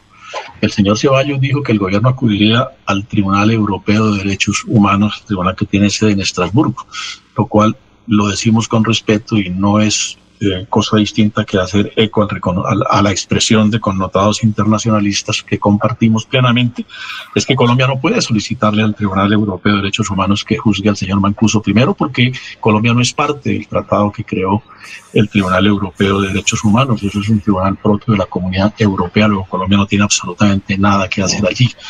Y en segundo término, porque el Tribunal Europeo de Derechos Humanos juzga a estados, no personas, y juzga estados en cuanto incurren en violación a los derechos humanos, como lo hace en el medio nuestro la Corte Interamericana. La Corte juzga a estados, cuando violan los derechos humanos. Y en segundo lugar, pues tampoco se puede acudir a la Corte Penal Internacional, Alfonso, porque la Corte Penal Internacional juzga exclusivamente por los llamados delitos de guerra, que no son más de cinco o seis conductas, pero además la Corte Penal Internacional es un instrumento de justicia subsidiario, que significa que solo opera cuando en el Estado los mecanismos judiciales no son efectivos. Y aquí en Colombia, el señor Mancuso ya fue condenado a ocho años, si mal no estamos, con sentencia que está en firme, y están tramitándose contra él algunas otras acciones de carácter penal. Luego, la Corte Penal Internacional, en la eventualidad de recibir una solicitud de enjuiciar al señor Mancuso, tendría que declararse impedida por cuanto ya se juzgó a Mancuso y además porque hay algunas acciones que todavía están en contra de él. Luego, no, no, no, no se ve viable que la Corte Penal Internacional también pueda actuar en este caso. Esa es la situación del señor Mancuso, que con una juzgada muy hábil y con una eh, omisión frente a la cual el Estado colombiano debe dar las explicaciones del caso, logró evadir la acción de la justicia colombiana y como usted lo decía hace un rato, Alfonso, debe estar ya hoy en Roma disfrutando de los placeres de la ciudad eterna. Tomando Una- vino una- una observación, y formando y, y tomando vino y toma y fumando esos Una puros observación. cubanos que tanto le gustan a él. ¿Qué decía? Una observación, esa es la, la ineficiencia de los buenos muchachos. Ah, bueno.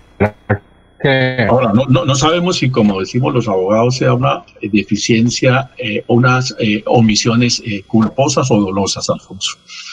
Culposas, supongamos que los abogados no tuvieron la, la, la deficiencia, el conocimiento, qué sé yo, la diligencia para que la solicitud de extradición tuviese el éxito. Bueno, un error de los abogados que nos puede pasar a cualquiera. También, eh, Pero lo grave sería, escúchame César, un segundito, lo grave sería que fuera dolosa, es decir, que se hubiese procedido de esa manera para finalmente obtener que no fuese extraditado el señor Mancuso, por el temor que despiertan algunos medios eh, políticos, eh, empresariales, en fin, eh, las declaraciones que él puede hacer en relación con las personas que están comprometidas en las acciones de lo que se llamó en Colombia el paramilitarismo.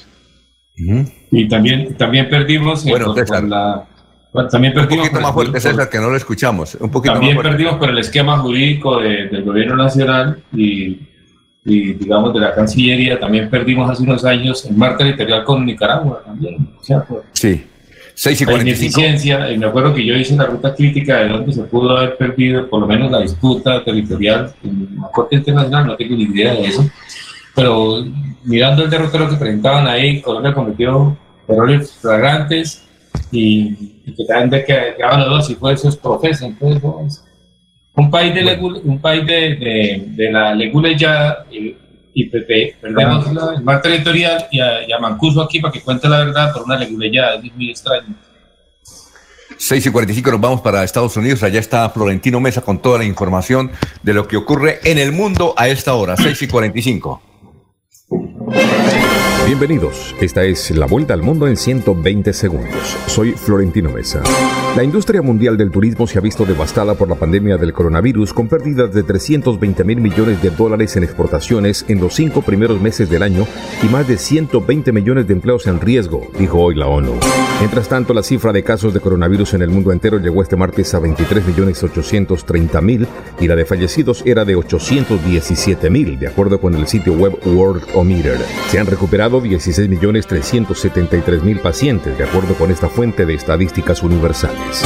Con la confirmación de Donald Trump como su candidato a las presidenciales del 3 de noviembre, el Partido Republicano de Estados Unidos celebró su primera noche de convención en la que una generación de emergentes estrellas republicanas ofreció una visión optimista del liderazgo del mandatario, pero lanzó sombrías advertencias sobre el futuro del país si ellos no ganan. Las autoridades de comercio de Estados Unidos y China reafirmaron este martes su compromiso con el acuerdo comercial de fase 1, pese a los retrasos de China en sus obligaciones de comprar productos estadounidenses, relajando la tensión de los mercados internacionales. La tormenta tropical Laura tocó tierra en Cuba dos veces anoche, pero no dejó víctimas, antes de dirigirse hacia Estados Unidos siguiendo los pasos de la debilitada tormenta Marco. Laura dejó al menos 11 muertos a su paso por República Dominicana y Haití el pasado fin de semana. Alemania concluyó que el líder opositor ruso Alexei Navalny fue envenenado y exhortó a Rusia a llevar ante la justicia a los responsables cuando el caso deriva cada vez más hacia un litigio diplomático entre Berlín y Moscú. El ejército de Israel dijo que bombardeó posiciones insurgentes en la franja de Gaza en la madrugada de este martes en respuesta a los globos incendiarios lanzados a los campos de cultivo del sur del país en la víspera. TikTok presentó una demanda contra el gobierno de Estados Unidos por decisiones altamente politizadas debido a la orden ejecutiva del presidente Donald Trump de bloquear a la red social china, acusándola de espiar para Pekín. Esta fue la vuelta al mundo en 120 segundos. Empresario, su negocio merece el mejor respaldo. Los desafíos mundiales traen soluciones al instante. Por eso Confuturo le ofrece crédito ágil y práctico para capital de trabajo y todas las necesidades de su empresa. Informes 317-439-9483 y en www.cofuturo.com.co. Cofuturo, construimos sueños de progreso. Oye, Miguel, ¿qué está haciendo? Un arreglo en el cable de la luz. Mano, no se ponga a mover eso. Mejor venga y juguemos cartas. Siempre tendrás algo bueno para hacer. En esa queremos cuidarte y que no asumas riesgos innecesarios. Evita accidentes y busca siempre asesoría de nuestros técnicos expertos. Llámanos al 018 971 903 o a la línea 115. ESA, Grupo EPM. Vigilados Superservicios. Los accidentes eléctricos pueden ocasionar la muerte. Ya tenemos las 6 de la mañana, 48 minutos. Eh, dice Movimiento Latino Nacional era el grupo que lideraba Carlos Leder, dice Gustavo Pinilla Gómez. Yo estuve en las dos ruedas de prensa en el Hotel Bucarica y el Corcovado. Pacho Reño era el jefe de prensa del EDE. De otro Como lado, diría Maradona, dice ¿no? Gustavo Pinilla. ¿Cómo? Alfonso, como diría Maradona, tú también tienes tu historia. Gustavo, sí. Gustavo Pinilla Gómez dice que a los uribistas no les interesa, doctora Avellaneda, eh, traer a Mancuso para que acusara al Mesías. Eso, esa es la idea, ¿no, doctor Julio? Esa era la jugada. Es parte de los argumentos que se han tejido, de las especulaciones, digo yo, ¿no? Ajá. Eh, ese, ah, hubo un sector político que estaba en éxtasis hace ocho días esperando la llegada de Mancuso. redes sociales y de todo que Mancuso vendría a destapar una nueva caja de Pandora. No, no en qué pasó las predicciones. Bueno, y se va para Italia el muchacho. Bueno, ayer escuchamos y vimos en el Facebook Live a Rodolfo Hernández. Doctor Julio Enrique Avellaneda, ¿podrá salvarse?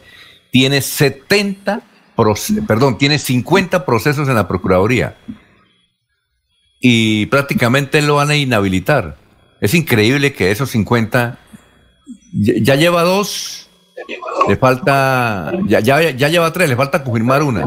Si lo confirman, lo sacan del ruedo presidencial, ¿no? Pero es imposible que en esos 50 procesos disciplinarios no le, no le suceda algo, ¿cierto? Ti- Tienes eh, se- sí, 50. Alfonso. He, he ahí la importancia de la elección del nuevo procurador. Sí, eh, eh, eh, eh, es decir, él teme de que el procurador, antes de que se vaya, ¿él se va cuándo? ¿En diciembre? No, el procurador se va ahora a finales de, de- a comienzos de septiembre, Alfonso. Bueno, entonces el procurador va, yo pienso que le deja, le deja confirmado algo. Pienso, ¿no es cierto? La otra, la que le falta, le falta una. Pero Alfonso. ¿Ah? Bien, bueno, insisto. La, la, la- mire, la, la- la que le falta es el, el qué, la agresión que tuvo con Fernando Martínez Palermo. ¿Recuerda ahí en el parque ese Sí, que queda sí. en San San Pedro? Pío. No, no, en, en el parque San Pedro. No sé cómo es que ya un parque pequeñito. Ah, uno pequeñito, sí, sí, sí. Eso, ahí. San Pedrito, entonces digámosle No. San Pedrito. No, no, tiene otro nombre. Sí. doctor Julio Enrique. ¿Cómo es que llama? ese? Ese es un nombre, un prócer. Creo que es el en homenaje a un prócer santanderiano. Todo el mundo le dice San Pedrito, pero. Sí. Pero bueno, esa es la que le falta. ¿Y sabe cuántos procesos penales tiene? Que los mostró 70. Pero 70. Alfonso, Él mismo los mostró. Sí. Recuerde lo que se dice en el campo, de la cosecha que siembra recoge o de lo que siembra recoge como cosecha. Eso él no se preparó para ser candidato a la presidencia, pues le faltó algo para ser alcalde de verdad, de verdad. Recuerde que él siempre estuvo, fue en campaña los casi cuatro años que estuvo en la alcaldía. Y ahora cuando ve el resultado de toda esa actividad es cuando ya dice, ay, ¿para qué la embarré? Él nunca pensó que iba a ser candidato presidencial o aspirar a ser candidato presidencial. Pero mire, no se preparó para eso y la situación es muy compleja. Lo que dice el doctor Julio, con dos que lleva, una tercera y quedaría inhabilitado por cinco años que lo dejaría por fuera de la aspiración presidencial y él- y para el ya 2022. Ayer presidente él dijo que presentía que el procurador antes de irse le dejaba confirmada la tercera y listo. Listo el civil. Eh, y imagínese, tiene ten- 70 procesos en la fiscalía, ¿no? Uf. Es que él se las buscó, Alfonso. Recuerde No, que una tremendo. cosa es el sector privado y otra cosa es el público. Él pensó que estaba administrando HG y que podía hacer y lo que quisiera, porque en el sector privado se toman decisiones. En el público son procesos y luego las investigaciones, si no se cumplió adecuadamente con la justicia, la ley, como dice el doctor Julio, en derecho. Bueno, y, eh, y bueno, y ya prácticamente está definido que él va como un, un movimiento, la Liga, al Congreso de la República. Ya tiene la, en la cabeza al Senado, que es el doctor Tobón, Gilberto Tobón Sanín, un hombre más o menos de su edad, catedrático, que han compaginado muy bien, va a ser, eh, es él. Y para la Cámara dijo que está buscando uno que no lo, no lo traicione como lo traicionaron los concejales y los diputados. Se siente decepcionado con los concejales de Bucaramanga y los diputados. Dijo, ese fuercito se perdió. No han hecho nada. Conductor. Necesita Ah. un conductor para la lista de la Cámara. Eh, Pero Alfonso, pero Alfonso, es que él, él ya no, ¿Cómo? él ya ni No, mire, Jorge, Jorge. Señor. Mi madre, mi madre decía, ala, mucho es malo. ¿Qué? ¿Que necesita qué?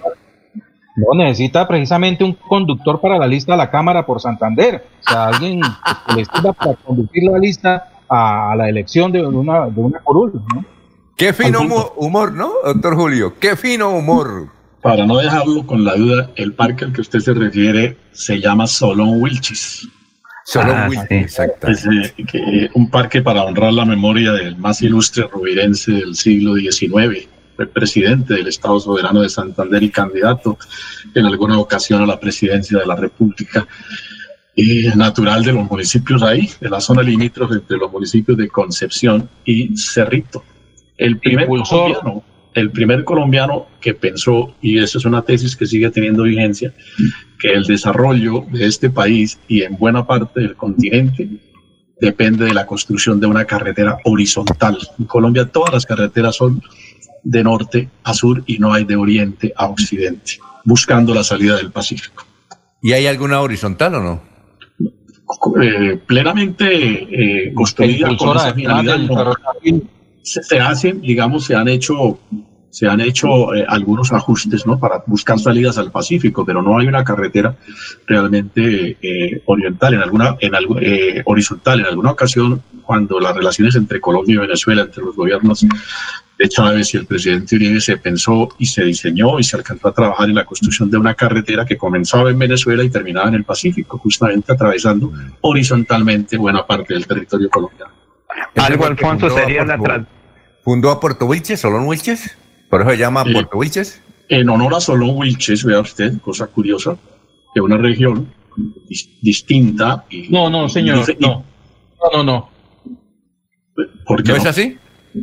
Claro, porque el ferrocarril Sí. toma su nombre de Wilches, de Solón Wilches. Sí, claro. Eh, Jorge, sí. Entonces, sí, Jorge, ¿decías que no?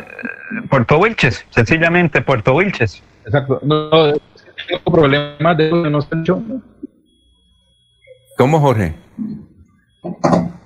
No, no, no, no fundó Puerto Wilches. No fundó Puerto No. eh, Puerto No, no, él no fundó Puerto Wilches, no, él no fundó Puerto Sí. Wilches, por eso decía, Llegaba, Puerto, eh, es donde llegaban los las casas del río Magdalena para los.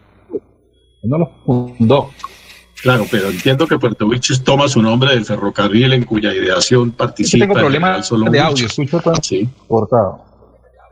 Ah, sí, sí, sí, claro. Pero la solución, Jorge, Entonces, pero no, yo- Sí, estoy de acuerdo. porque ve, Jorge, fue el gran no es el fundador de Puerto Wilches, ni, ni conocer la región. Jorge, si quiere, Pero eh, el- pero Puerto Wilches así, lleva- a- así sí. hacemos con el abogado. Así hacemos Sí. con el abogado. Se Pero y el entra lo- y verá y, y se mejora. ¿Qué iba a decir Laurencio? Que el nombre de Puerto Wilches está en... no- eh, sí, Alfonso, que el nombre de Puerto Wilches sí es en homenaje al ilustre general Solón Wilches. que En fue el homenaje, no ideólogo de una serie de proyectos, sí, No, no, pero eh, sí fue el eh, ideólogo de una serie de no proyectos viales y particularmente ferrocarriles. Creo que él estuvo impulsando el ferrocarril del Carare, pero ahí también hay un pedazo de esa carretera que sería la, la que se llama la, decir, en la no transversal del Carare, que sí, no, él no lo fundó, pero es en homenaje al que se eh, Ah, homenaje. homenaje, sí, es homenaje. Sí, sí, claro. Es homenaje a un, a un dirigente de García Rovira. Es que, eh, solo Wilson era presidente del Estado Soberano de Santander por allá en los años 1880, Alfonso. Y ahí se inicia, él, él es un gran promotor, como lo dice Laurencio, de las vías eh, ferroviarias y ahí se trazan los puntos iniciales para la construcción del ferrocarril que después le sirve a, a los impulsores de la municipalidad a adoptar el nombre de, de, de Wilches. ¿Usted alcanzó a, a viajar en ferrocarril, doctor Julio? Sí, Alfonso. Alcancé a viajar en, en- en ferrocarril. Yo fui a Barranca en algunas ocasiones y a Sabana de Torres también por, por vía ferroviaria. Bueno, son las 6 y 58 minutos, 6 y 58 noticias antes de que eh, se vaya don Ernesto, don Ernesto Alvarado. Lo Eh, escuchamos. Me encuentro este meme que me parece muy especial para el tema que estamos viviendo. Dice, nunca hacen ejercicio y ahora que necesitamos que se queden quietos, bueno, necesitamos, parece que ya no. Todos se volvieron ciclistas, patinadores, trotadores. Ole, no jodan. Qué bueno. Señores, Bueno. feliz día. Eh, recuerden que Éxitos. O sea, ayer se inició la Semana de Seguridad en Bucaramanga que va a continuar en el día de hoy y durante los próximos días. Hoy estarán entregando en foros cívicos realidades sobre el tema de muertes y lesiones que arranca sobre las 9 de la mañana y continuará sobre las 3 y 30 de la tarde. Eh, se busca que las grandes empresas y los comerciantes, las directivas educativas y todas las encargadas de la seguridad tengan en cuenta esta normatividad a caminar muchachos porque se está acabando la cuarentena y si nunca se hizo ejercicio, ahora necesitamos que se queden quietos, todos nos volvimos ciclistas, patinadores, trotadores, no jodan. Muy bien, un minuto para las 7, Jorge. A ver si intentamos con usted noticias. No, Jorge está... Se le cayó el satélite. ¿Ah? Se cayó el satélite. Son- no, Eh, Alfonso, no. eso es lo que se le llama dificultades tecnológicas en los sistemas, que se pierde, se va, se sobresatura el servicio y es lo que los técnicos dicen con frecuencia se presenta eso. Muy bien, eh, son las 7 de la mañana antes de... ¿Sí? Antes de irnos, eh, Labores Campestre dice, gracias doctor Julio por la explicación de Macuso. Como dirían las abuelas, blanco es, gallina lo pone. Claro que fue dolosa esa actitud y si no, que despidan a los abogados y contraten gente que sepa. Muy bien. Bien, vamos a una pausita y regresamos. Estamos en Radio Melodía, la que manda en sintonía. Aquí Bucaramanga, la bella capital de Santander. Transmite Radio Melodía, Estación Colombiana, HJMH, 1080 kilociclos, 10.000 vatios de potencia en antena, para todo el oriente colombiano. Cadena Melodía, la radio líder de Colombia.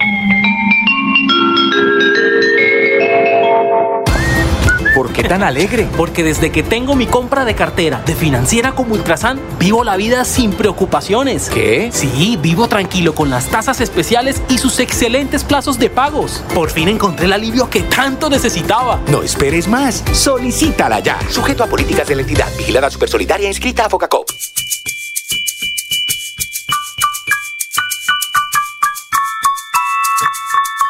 Oye, ¿sabes qué puedes hacer los martes y los jueves? De 3 a 3 y media de la tarde, no te pierdas Batuta al aire, aquí mismo. Un espacio de diversión, entretenimiento y formación musical. Viaja con nosotros. Invita Ministerio de Cultura y la Fundación Nacional Batuta. Te esperamos.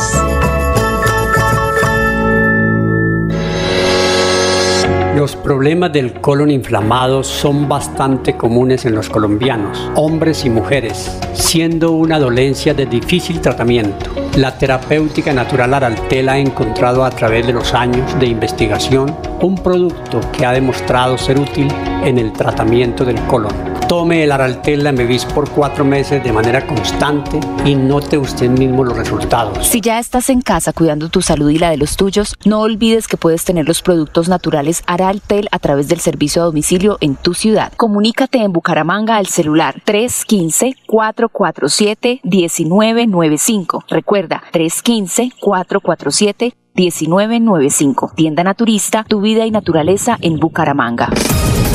Estas son últimas noticias, las noticias de la hora. Hola, mucho gusto. Estas son UCI Noticias y Paz de la Hora. Les saluda Florentino Mesa. El gobierno anuncia que no habrá más confinamiento obligatorio y se entrará en un periodo de cuarentena selectiva para reactivar la economía.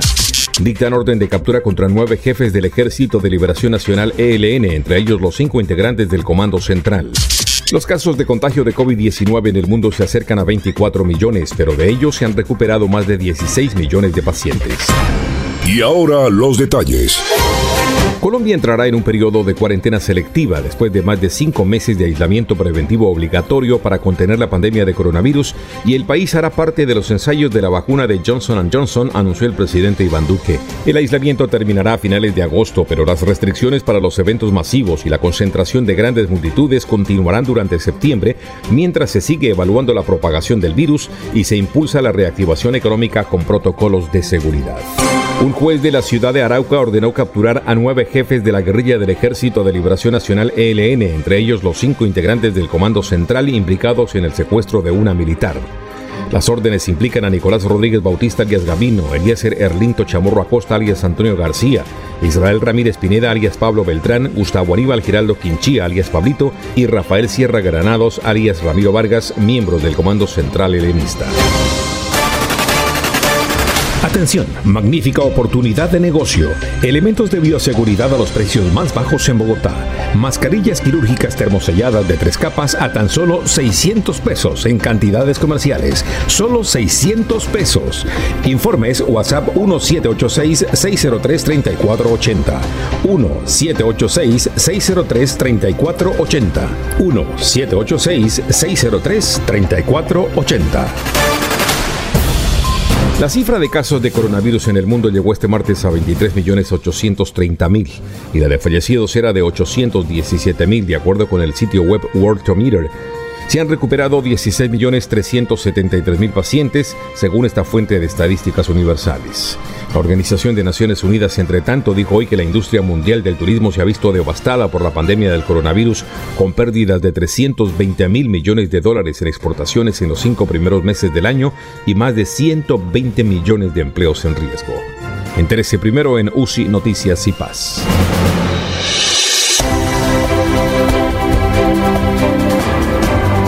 Información y análisis. Es el estilo de Últimas Noticias por Radio Melodía 1080 AM.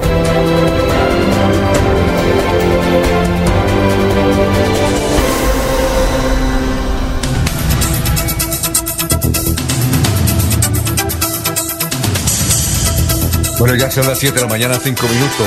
7, 5. Jorge, vamos a intentar por ahí, aquí. Eh, antes eh, nos escribe, a ver, nos escribe quién. Hola. Eh, sí, ah, ah, está muy bien. Nos- sí, José María Díaz. José María Díaz. Entonces no dijeron quién fundó a Puerto Wilches. ¿Quién fundó a Puerto Wilches, Jorge? ¿Aló? ¿Jorge? Vamos a ver si intenta. eh, gracias a José María Díaz, del barrio Alarcón de la ciudad de Bucaramanga, que nos está escuchando. Jorge, Jorge, Jorge. No, no, no, Bueno. Alfonso, eh, Puerto Wilches originalmente, sí. Sí, ¿qui- ¿quién fundó a Puerto Wilches? Hola. Hola, hola.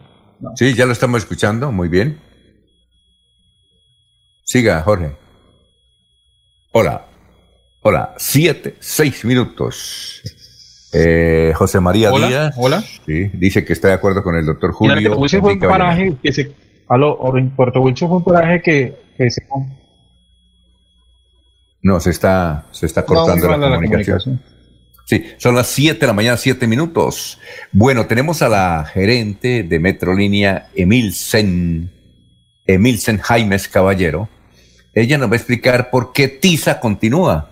No puede dejar votado el, el contratico. Además, porque era un contrato que todos los eh, recaudadores del sistema de transporte en Colombia lo admiraban, porque mientras aquí creo que era el 13%, en otras partes como en Bogotá el 8%, en Barranquilla el 9%, en Pereira con Megabús como que el 6 o 7%, en Cali como el 8% y en Bucaramanga el alcalde de esa época les permitió casi el 13%. Eso, eso es lo que decía. Doctora Emilsen, eh, ella es la gerente de Metrolínea y nos explica por qué TISA no se puede ir así nomás. En atención a la solicitud presentada por TISA, concesionario de recaudo y control del sistema Metrolínea, eh, desde la gerencia de Metrolínea como ente gestor del sistema se revisó el contexto de esta comunicación y se encontró que en la misma TISA está pasando por alto los términos y condiciones establecidos en este acuerdo de voluntades que es el contrato de concesión el cual de manera explícita, clara y expresa contempla las causales de terminación anticipada y el procedimiento a seguir. Que si bien es cierto, pues TISA señala una de estas causales, el procedimiento le otorga a Metrolínea 30 días hábiles siguientes para emitir una respuesta. Durante ese término, Metrolínea deberá entrar a revisar esta comunicación, a revisar los supuestos de hecho y de derecho de lo que manifiesta el concesionario ¿sí? Y de esta manera pues dar la respuesta correspondiente. Mientras esta respuesta no se dé, el concesionario de manera alguna puede dejar de prestar el servicio que se tiene eh, bajo esta explotación que tiene a su cargo. Por otra parte, pues también es importante tener presente que este contrato de concesión establece un procedimiento y este procedimiento es reglado, el cual debe cumplirse en los términos y condiciones que en el mismo contrato se contienen. Bajo este contexto, Metrolínea en su momento y de manera oportuna le dará respuesta al concesionario a cada uno de los puntos que se contienen en esta solicitud eh, y en estos momentos pues, nos encontramos en análisis técnico y jurídico de cada uno de estos puntos. Eh, por otra parte, en caso de llegarse a una terminación, el mismo contrato contempla igualmente un procedimiento a seguir y un periodo de transición de un año para que se proceda con la entrega por parte del concesionario. Eh, por lo tanto, pues es importante darle claridad a TISA frente a este contexto, lo cual lo, haremos también eh, por escrito antes de emitir la respuesta a cada uno de los puntos. TISA debe tener presente que la concesión que tiene a su cargo corresponde a la prestación de un servicio público de transporte que se presta a la ciudadanía del área metropolitana de Bucaramanga y en este orden de ideas envío un mensaje de tranquilidad a nuestros usuarios frente a la continuidad de la prestación del servicio y frente a esta solicitud se agotarán los procedimientos correspondientes establecidos en el contrato de concesión. Bueno, muchas gracias a la doctora Emilsen Jaimes Caballero. De otro lado, eh, aquí eh, don Nelson Zipagauta, director de Radio Sucesos RCN, de RCN, Noticias RCN aquí en Santander, nos escribe, el verbo aperturar se considera neologismo innecesario por abrir. Recepcionar está extendido en el lenguaje administrativo para dar entrada a formar a algo que se recibe, pero no se justifica su uso como mero sustituto de recibir. Muchas gracias, Nelson, por escucharnos. Importante colega, Nelson Cipagauta. Sí, cuénteme, eh, Gran César, hábleme un, poquito fuerte y cerquita al micrófono para, que toda la audiencia lo escucha bien, para que toda la audiencia lo escuche. ¿Cómo? Para intervenir un poquito en ese debate de que del señor de Don Liborio de Provenza que dice que hay que permitir que todas las palabras se pronuncien y el otro extremo es no permitir que ninguna se pronuncie, ¿no?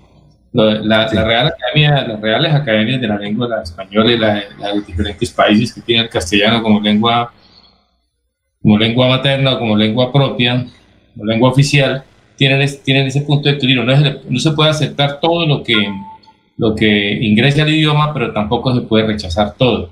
Y ese es su punto de equilibrio, porque la lengua, la lengua es un, entre comillas, no es, no es en sentido metafórico, es un, digamos, es un organismo vivo. Y ella va eh, mutando y cambiando. Si usted lee el Quijote, si entre más se consigue un Quijote original, usted topa ahí verbos que ya no se pronuncian, ¿no? El verbo trujir, por ejemplo, por traer, y etcétera, ¿no? Y, Por y- ejemplo, háblele a su hija, háblele a su hija algo que ella no va a entender. Hágame el favor, dígale a su hija, que es una universitaria, hágame el favor y me trae un amasijo de la tienda. Seguramente no. Eso que eso es cercano, no, pero es viejo que es cercano, pero por ¿Ah? No, ejemplo. no, no. Usted le, usted le dice a su hija. Pero director, mire. ¿Ella sí conoce el amasijo? No creo. No, no, no, ellos dicen otra cosa, pero eh, y eso que eso es cercano, ¿cómo será lo lejano y, lo, y el principio de los tiempos del castellano? Entonces, la- la- no se puede un ni un, un fundamentalismo extremo ni un revolucionarismo extremo, ¿no? Es decir, para Don Liborio, ese debate, el término vas a pegar, toca que la comunidad lo acepte y además de eso se le construye la gramática, porque si no, porque si no, si no ¿qué pasa lo contrario, entonces las lenguas mueren. Las lenguas mueren por, por mantenerlas en el tiempo estáticas y las lenguas mueren por exceso de dinámica. Entonces, es un punto de equilibrio, es un punto medio que parece estar lo gramático, y en lo gramático hay las dos tendencias. Los liberales, hay las tendencias, los liberales, los centrados y los conservadores, en términos de fundamento, y ese es el avance de, la, de, de una lengua. Entonces, eh, digamos, es, esa es la Muy bien, perspectiva. Eh, pero le cuento que yo le hallo razón un poquito a Liborio, que esas academias son viejitos que No, para...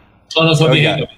No, no, son, vie- son- son viejitos que para, para aprobar una palabra tienen que sacar un libro. Entonces, no solamente venga director, pero no, venga, también en la ciencia funciona lo mismo. Mire, es así. En la ciencia funciona lo mismo. Cualquier cosa en la teoría científica tiene que pasar por la comunidad y la prueba de laboratorio. Y también en la política, cualquier regla no es norma. Tiene que pasar por la elaboración. En la educación, la pedagogía. O sea, todos los ámbitos de conocimiento de la vida, todos los ámbitos del saber tienen esas tres tendencias. El radicalismo extremo, en, la apertura total, la flexibilidad total, la flexi- una flexibilidad media equilibrada y la no flexibilidad.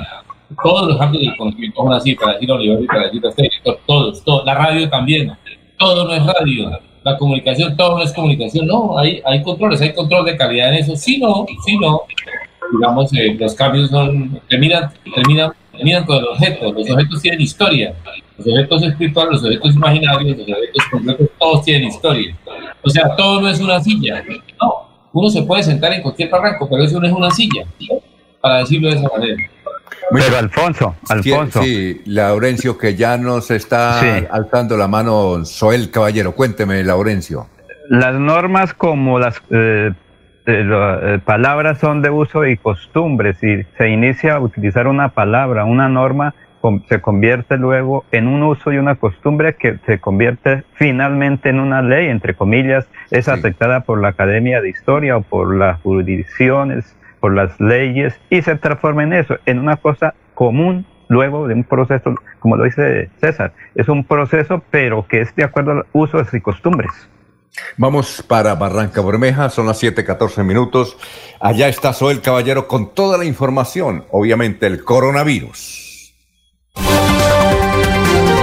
Soel Caballero está en Últimas Noticias de Radio Melodía 1080 AM.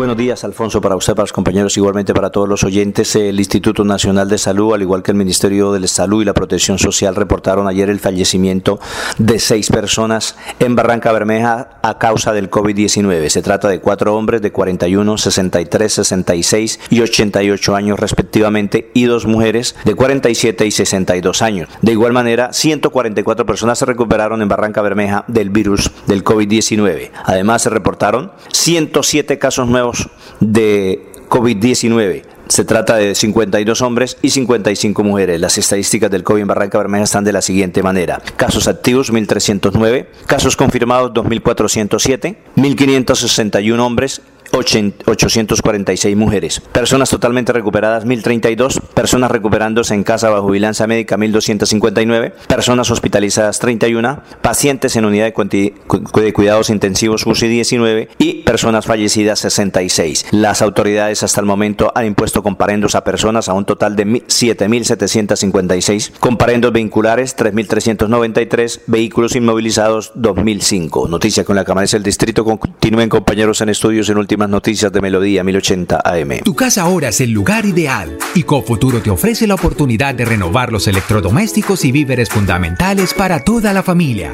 Televisores, neveras, lavadoras y muchísimas alternativas para dotar tu hogar están en la calle 48, número 3333. También encontrarás motocicletas, bicicletas, computadores y celulares. Atención inmediata 322-307-0371. Cofuturo, construimos sueños de progreso. Hay más noticias. Muchas noticias, muchas noticias en Melodía 1080 AM. 17 minutos, estamos en Radio Melodía. Lo escuchamos, eh, Jorge, a ver si intentamos nuevamente, Jorge. A ver. Hola. Muy Oh, bien. muy bien, está como un cañón. Ah, bueno, perfecto. Don Alfonso Fedepanel anuncia que continuará su oposición a la patente para producir una bebida derivada de la panela dentro y fuera del país. El gerente general de la Federación Nacional de Productores de Panela, Carlos Mayorga, dijo que la decisión se había tomado en junta directiva del gremio desde el 21 de julio pasado y que se ratificó el lunes anterior. Recordó que el autor de la patente presentada ante la Superintendencia de Industria y Comercio, Jorge Enrique González, les informó el 19 de agosto que desistiría de esa solicitud en Colombia, pero que la radicaría en otros países. Sin embargo, Fedepanela hará la oposición donde sea que se presente y pedirá el apoyo del gobierno nacional para esta gestión. Entre tanto, el ingeniero azucarero Río Paila aclaró que no es propietaria ni tiene vínculo jurídico o comercial con la patente del producto Pelicane dentro, dentro o fuera del país. La precisión la hizo ya que Jorge Enrique González es socio mayoritario de esa empresa. Tanto el sector azucarero como el panelero aportan positivamente y de manera relevante a la dinámica social económica de las zonas donde operan, expresó Río Paila en su comunicado. Dignidad Agropecuaria advirtió que 350 mil familias paneleras serían las afectadas por la decisión del accionista mayoritario de esa empresa de patentar ante la, ante la Superintendencia de Industria y Comercio una bebida a partir del proceso de producción de la panela Pelicane. Muy bien, eh, saludo para Saharay Rojas. No la conocemos, pero nos dicen que es una hermosa mujer, la actual secretaria de Hacienda de la ciudad de Bucaramanga. Ella dice que la nueva realidad del coronavirus, coronavirus consiste en el autocuidado y la responsabilidad propia de vivir con ese virus. No es el momento de bajar la guardia. La conciencia ciudadana será indispensable. De Laurencio, lo escuchamos. Alfonso, es que ahora en Medellín, a través de EPM, que es la propietaria de la empresa electrificadora de Santander, se proyecta una ciudad digital. Recuerde que aquí en Bucaramanga el alcalde Juan Carlos Cárdenas también ha dicho que Bucaramanga se debe convertir en una ciudad digital. Precisamente el gerente de la empresa EPM pues viene trabajando en función a eso, a la creación de un Medellín digital que se puede tomar también para Bucaramanga. Aquí está precisamente el gerente de EPM. Esta es una muy buena noticia que le entregamos al país, porque están haciendo para Medellín un laboratorio para hacer de la ciudad lo que se ha llamado epicentro de ciudad inteligente. Es la combinación de economía naranja, que es el plan de gobierno del presidente Duque, y Medellín Futuro, que es el plan de desarrollo del alcalde de la ciudad, Daniel Quintero, que además preside la Junta Directiva. Una idea puesta del lado de estos procesos que representa combinación de muchos esfuerzos institucionales, muchos vehículos que están activos. El, lado nacional impulsa el Ministerio de Ciencia y Tecnología que es recientemente creado, también el Ministerio de las TIC.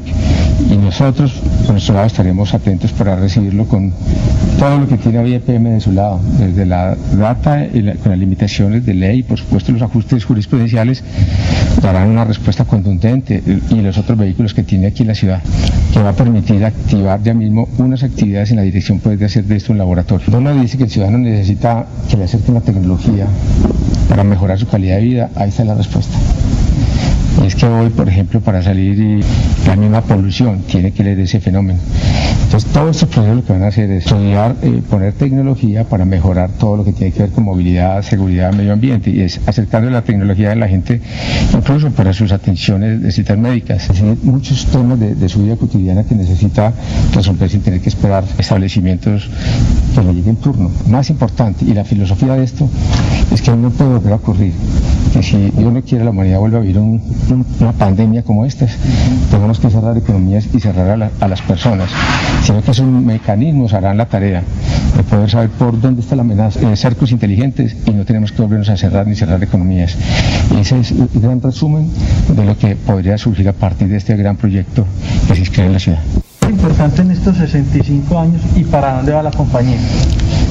Es la respuesta a un sueño de, de la organización desde sus orígenes, defender la calidad de vida de toda la población. Empezó siendo una, una empresa muy nuestra, pero con una combinación de servicios que fue la fórmula. Hoy nuestra empresa sigue siendo integrada, tiene todos los servicios de nuestro lado, pero tiene una defensa de sostenibilidad y calidad en el servicio. Nunca absolutamente mm, eh, se hace al interior de la organización que represente desmedro para esas dos columnas, calidad y, y definición de servicio.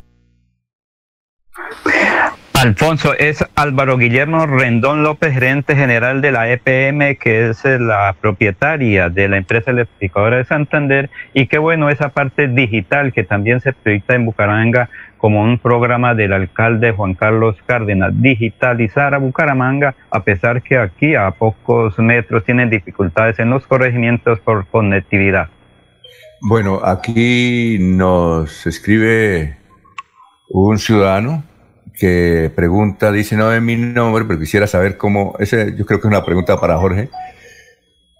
Dice, ¿cómo sigue la familia de nuestro alcalde de Puerto Wilches? ¿Sabe usted, Jorge, algo sobre el particular? Recuerdan que ellos eh, tienen COVID, la esposa y el hijo. ¿Cómo, cómo estará el asunto, Jorge? Pues la hija. Eh, bien, sí, su hija, la, la esposa de- del alcalde Jairo Totica, la gestora social del municipio, Xiomara Abril Rojas, y su hija Valentina Abril Toquica eh, se encuentran en aislamiento, don Alfonso, eh, y eh, eh, recuperándose de eh, manteniendo los cuidados necesarios para con respecto al COVID-19 que le fue diagnosticado ya hace poco más de una semana, esperando por terminar con, con, con, pues, con, con los cuidados necesarios, ese aislamiento. Y podemos decir que no solamente ellos, sino todo su equipo de trabajo se encuentran en aislamiento total, eh, asimilando pues que eh, se haya, haya sido posible una expansión del, de- del contagio de- dentro de ellos. Entonces, eh, no, no, no, sin mayores novedades, se recuperan de manera satisfactoria. Bueno, eh, ¿alguien, ¿alguien ya recibió el- la factura del acueducto o no? Sí, señor. Bueno, ¿cuándo la recibió? Antier, Alfonso. Bueno, ahí viene una SINCAR. No, todavía no. No, ya la están repartiendo. Entonces de pronto me- quedó por el camino. No. Creo que, Sí, porque usted sabe creo que que era veces- necesario, ¿Ah? era necesario hacer la solicitud de la SINCAR, creo, para que le Ah, llegara. porque aquí un amigo me, me escribe, me, me envía la foto. Me llegó ya la SINCAR de Tigo. Ese- pero no, es- no es para to- ¿No es para todo el mundo? Alfonso, yo llené unos documentos recientemente, me decían, "Ma- espere algo en el futuro inmediato. Creo que está por llegar, sí, señor. Ah, pero ¿había que solicitarla? A mí me llamaron no y me dijeron, llene, llene un formulario, yo llené ese formulario que de, eh, del acueducto metropolitano de Bucaramanga, sí, señor. Sí, ahí, ahí veo la foto, son, eh, dice, a ver un momentico, gracias, pues don Liborio, que ha sido muy acucioso hoy, dice chip Tigo gratis eh, por siete días, una giga eh, y minutos ilimitados nacional. ¡Ay, María! Vea, minutos ilimitados nacional, pero será por los siete días, ¿no? Sí, pero ahí le puede volver. eh, después se puede recargar esa eh, unidad de, de móvil.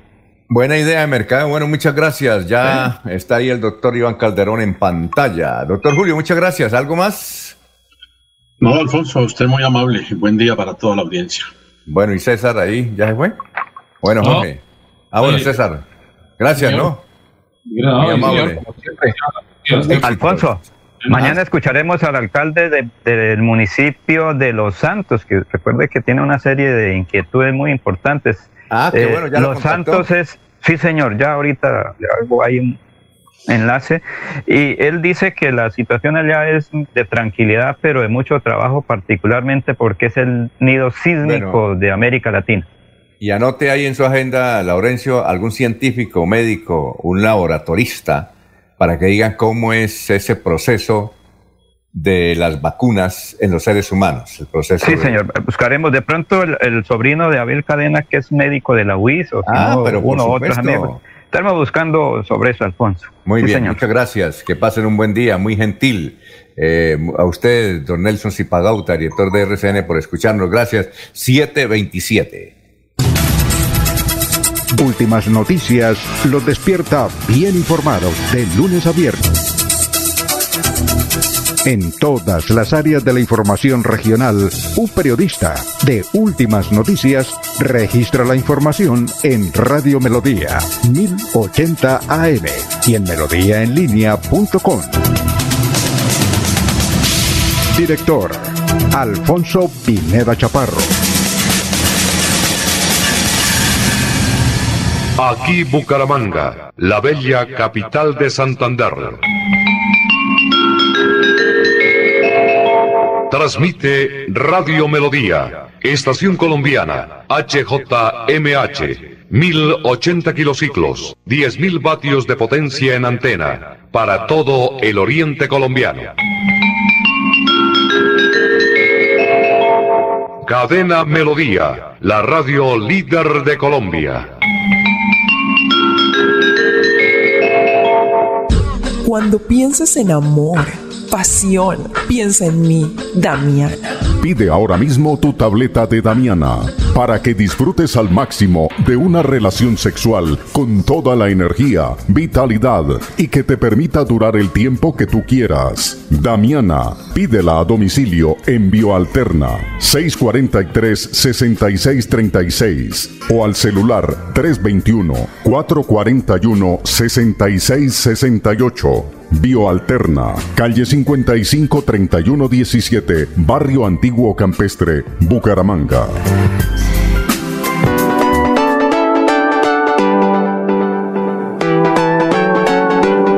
Melodía, Melodía, Radio Sin Fronteras. Escúchenos en cualquier lugar del mundo. Melodíaenlínea.com es nuestra página web. Melodíaenlínea.com, señal para todo el mundo. Señal para todo el mundo. Radio sin límites, radio sin fronteras. Radio Melodía, la que manda en sintonía. A esta hora presentamos Hablando con el abogado. Hablando con el abogado. A partir de estos momentos, comuníquese a través de las líneas 630-4870 y 630-4794. Reciba toda la información y asesoría para sus problemas jurídicos con la dirección del doctor Iván Darío Calderón, abogado egresado de la Universidad Industrial de Santander con especialización en Derecho Comercial. Sean todos bienvenidos.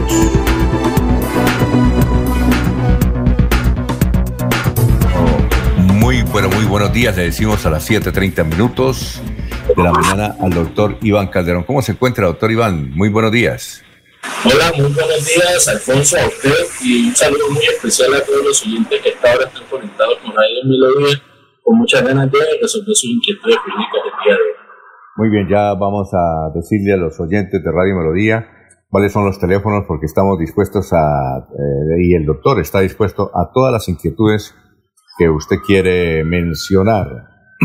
bueno, eh, mientras llegan las llamadas, los teléfonos 630-4794, 630-4794 y 630-4870, 630-4870. ¿Tiene invitado usted, doctor eh, Iván? No, no, señor. Ah, bueno. Es que ahí dice Camilo Torres. ¿Quién será Camilo Torres? Bueno, eh, yo conozco un amigo que es Camilo Torres, pero, pero bueno, eh, se acaba de subir. Eh, ahí está, está pendiente, pensé que era que usted tenía invitado a Camilo Torres. No. Bien, ¿cuál es el tema de hoy, eh, doctor Iván? Bueno, eh, Alfonso, lo primero que voy a hacer es responder la inquietud de ayer de que si está habilitada la inspección de policía para el asunto de los comparendos para personas que no tenían correo electrónico. Entonces sí, efectivamente ya se habilitó la atención presencial en la inspección de policía, ubicada en la carrera 20, número 7055, de la Nueva Granada. El horario de atención es de 7 de la mañana a 7 de la noche, pues esta información eh, aparece en la página eh, oficial de la alcaldía de Bucaramanga en la sección de prensa. ¿sí? Entonces es importante para que las personas que no tienen correo electrónico y quieran ejercer sus derechos en, eh, frente a un comparente que consideren que se lo han puesto injustamente, pues pueden concurrir directamente a la inspección de policía ubicada en esa dirección de 7 de la mañana a 7 de la noche de lunes a viernes para que pues ellos puedan representar sus respectivos descargos. ¿Cuál es la dirección? ¿Nos repite la dirección para yo anotarla acá, doctor? Carrera 20 7055, Barrio Nueva Granada. ¿Carrera 20? Número 7055, Barrio Nueva Granada. ¿Esa es la inspección? Uy, eso es. Eh, el barrio Nueva Granada queda en la vía Girón cuando uno va a mano izquierda, ¿no? Cerca del barrio Antonia Santos. Sí. Entonces, carrera 2070. ¿Tiene el teléfono o no? No, teléfono no, no tengo, pero eh, eso se puede también averiguar en las páginas de Google. Tocaría pues ahorita más tarde mirar para completar ese información. Muy bien. Eh, no, tranquilo. Entonces para mañana puede ser, no hay ningún problema. Eh, ¿Cuál es el tema de hoy, doctor Julián, doctor Iván? Finalizar esta tanda de asuntos laborales haciendo una breve explicación de unos conceptos que las personas a veces confunden o a veces no entienden eh, y ya pues mañana seguiré con el tema de la factura electrónica, que es que la voy a mencionar Entonces empecemos explicando que los tres conceptos que yo quiero eh, complementar el día de hoy es el asunto de qué es el bono pensional, qué es una devolución de aportes y qué es una indemnización sustitutiva en materia pensional. Eh, inicialmente vale la pena tener en cuenta que el bono pensional, es un punto de valor es un dinero que la persona eh, no va a recibir, ¿sí? porque muchas personas creen que el bono pensional es un dinero que ellos les entregan cuando logran pensionarse. En realidad esto no es así, el bono pensional simplemente es un ingreso, un alivio que se le da a la persona para capitalizar la cantidad de dinero que tiene en el sistema de pensiones. Es decir, que si usted está cotizando sobre el salario mínimo, y tiene derecho a un bono pensional, pues ese bono pensional lo que va a hacer es incrementar el valor de la cotización que usted ha realizado durante mucho tiempo. También hay que tener en cuenta algo que es muy importante, Alfonso, que es que el bono pensional eh, es una figura que tiene varias denominaciones, pero la más usada hoy por hoy, también por cuestiones del tiempo, es el bono pensional que le dan a las personas cuando se trasladan de pensiones a un fondo privado de pensiones. Entonces, cuando usted se traslade con pensiones a un fondo privado, usted tiene derecho a un bono pensional que va a servir para incrementar el dinero que usted tiene ahí depositado. ¿sí? Eh, existen clases de bono pensional, por ejemplo, existe el bono pensional tipo C, que es el bono pensional que le dan a una persona que por alguna razón o circunstancia termina siendo congresista, por ejemplo. Usted está en un fondo privado o en un fondo público e inmediatamente se vuelve congresista entonces usted inmediatamente es afiliado al Fondo de Previsiones del Congreso. Ellos tienen un sistema de pensiones diferente. Entonces, el, el solo hecho de ser nombrado congresista, pues usted se vuelve acreedor a un bono pensional. Bueno, eh, eso por un lado, para que la gente entienda que el bono pensional no es un dinero que van a recibir, sino que es un dinero que se le deposita para incrementar el valor de sus, de sus rendimientos, el valor de su cotización.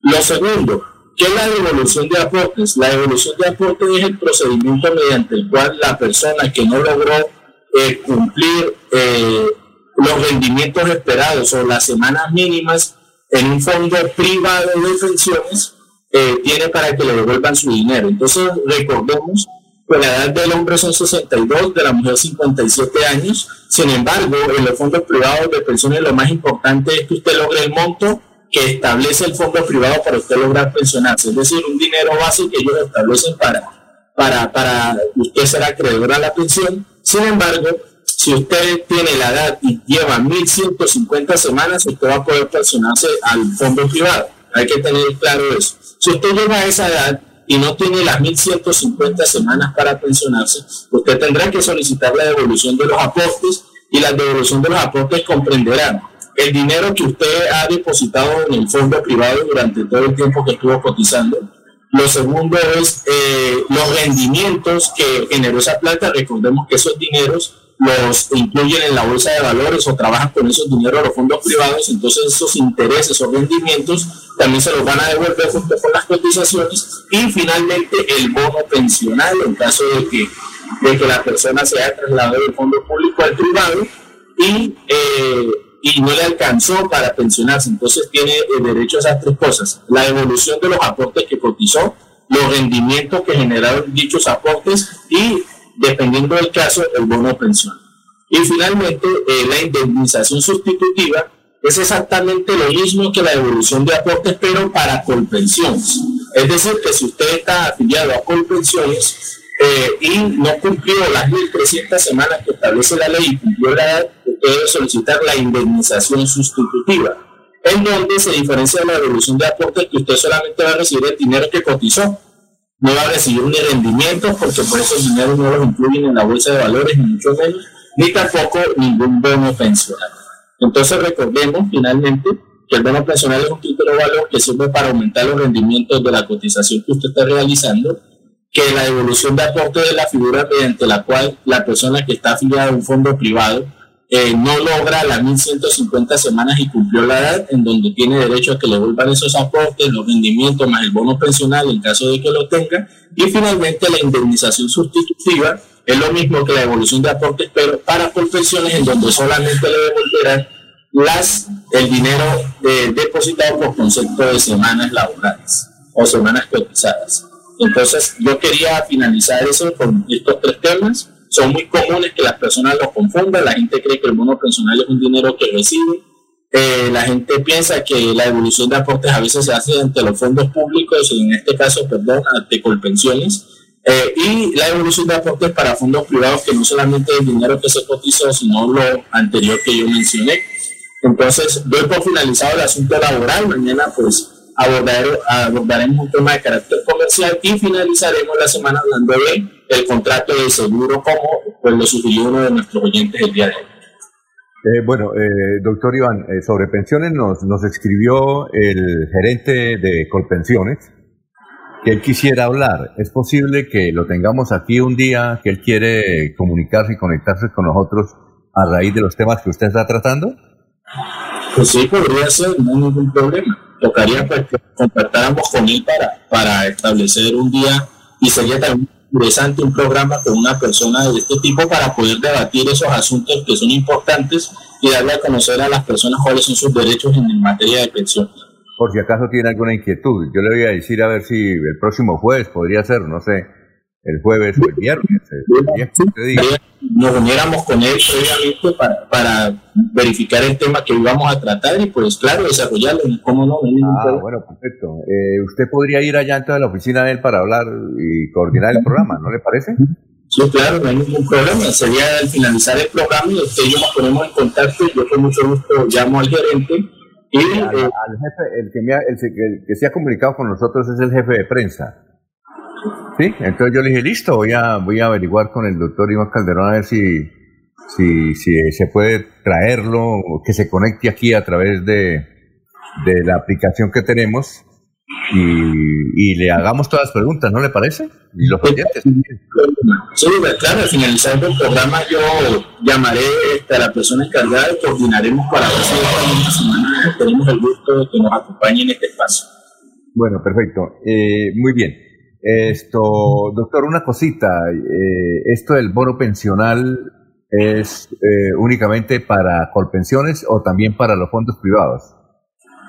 Bueno, eh, esa es una pregunta importante, porque como existen muchos tipos de bonos, lo que es más común al día de hoy, Alfonso, es que el bono pensional generalmente se da a la persona que se pasa de colpensiones a un fondo privado. ¿Qué requisitos debe tener esa persona? Haber cotizado mínimo cinco años de forma continua o discontinua en Colpensiones para que tenga derecho a reconocimiento de bono pensional. ¿Sí?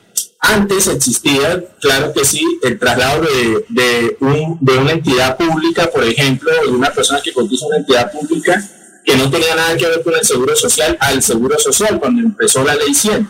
Entonces ahí ellos también tenían derecho a un bono pensional. También existe el bono pensional pues, de las personas que mencioné que son nombradas congresistas. Y también hay un bono pensional para las personas que eh, se vinculan al fondo de pensiones de Ecopetrol. ¿sí? Eh, entonces son varios, en realidad en Colombia actualmente hay cinco tipos de bonos pensionales, pero el más común es el que estoy mencionando, de la persona que se pasa del fondo público al fondo privado. Muy bien, son las 7 de la mañana 42 minutos, los teléfonos aquí son el 630-4794, 630-4870, al doctor lo pueden llamar después de las 8 de la mañana, porque ahora pues no puede contestar porque está haciendo el programa, es el 300, el 7, 4S6 y el 37. Eh, bien, entonces eh, eh, hay una pregunta acá y nos pueden, no, las preguntas las pueden seguir enviando acá por el, el, perfil de Radio Melodía, ahí por el Facebook Radio Melodía, pueden hacer preguntas. Alexander Roa Rueda nos, nos saluda. Bien, y también por el perfil Alfonso Pineda Chaparro, que es mensaje privado, ahí lo pueden hacer, como esta pregunta. Eh, doctor, frente al comparendo, eh, resulta que mm, me pusieron comparendo, dice, y en la inspección de Florida Blanca nos dicen que allá no atienden personalmente y no por el correo electrónico. Nos dieron un correo, yo tenía plazo hasta el jueves, dice, pero eh, me rebota el correo. No pude no pude entrar a, ese correo electrónico, solamente pude entrar en el día de ayer. Eh, ¿Qué solución hay ahí? Porque, eh, es decir, el, correo rebotaba, supone uno que es por la conexión que había en la inspección de Florida Blanca y solo hasta ayer se pudo, pudo enviar eh, la comunicación para responder el comparendo. ¿Ahí qué se puede hacer cuando el día de vencimiento de notificación o de, o, de responder por correo electrónico era el jueves, pero como no pudo entrar ni el jueves ni el viernes porque lo rotaba, solamente ayer pudo, pudo eh, que se lo recibieran. ¿Qué se puede hacer ahí? ¿Hay algún, algún mecanismo? Doctor Iván pregunta una señora. Bueno, eh, frente a ese caso que plantea el oyente, eh, mientras ella tenga los pantallazos del el rebote precisamente del correo electrónico y explicando esa situación en el correo que envió, diciendo que ella estuvo por más de mucho tiempo tratando de que el correo fuera ingresado, pero no pudo, entonces yo no le vería ningún problema. Ni las autoridades de policía de, tránsito, de, perdón, de, la inspección de policía tendrían por qué declarar nulo o declarar de cierto la, la pretensión o los descargos que ella presentó, siempre y cuando ella justifique que efectivamente estuvo intentándolo y no fue posible, pero no por causa eh, imputable a ella, es decir, no por culpa de ella, sino pues por culpa de los medios electrónicos que ellos tienen habilitados para ese servicio.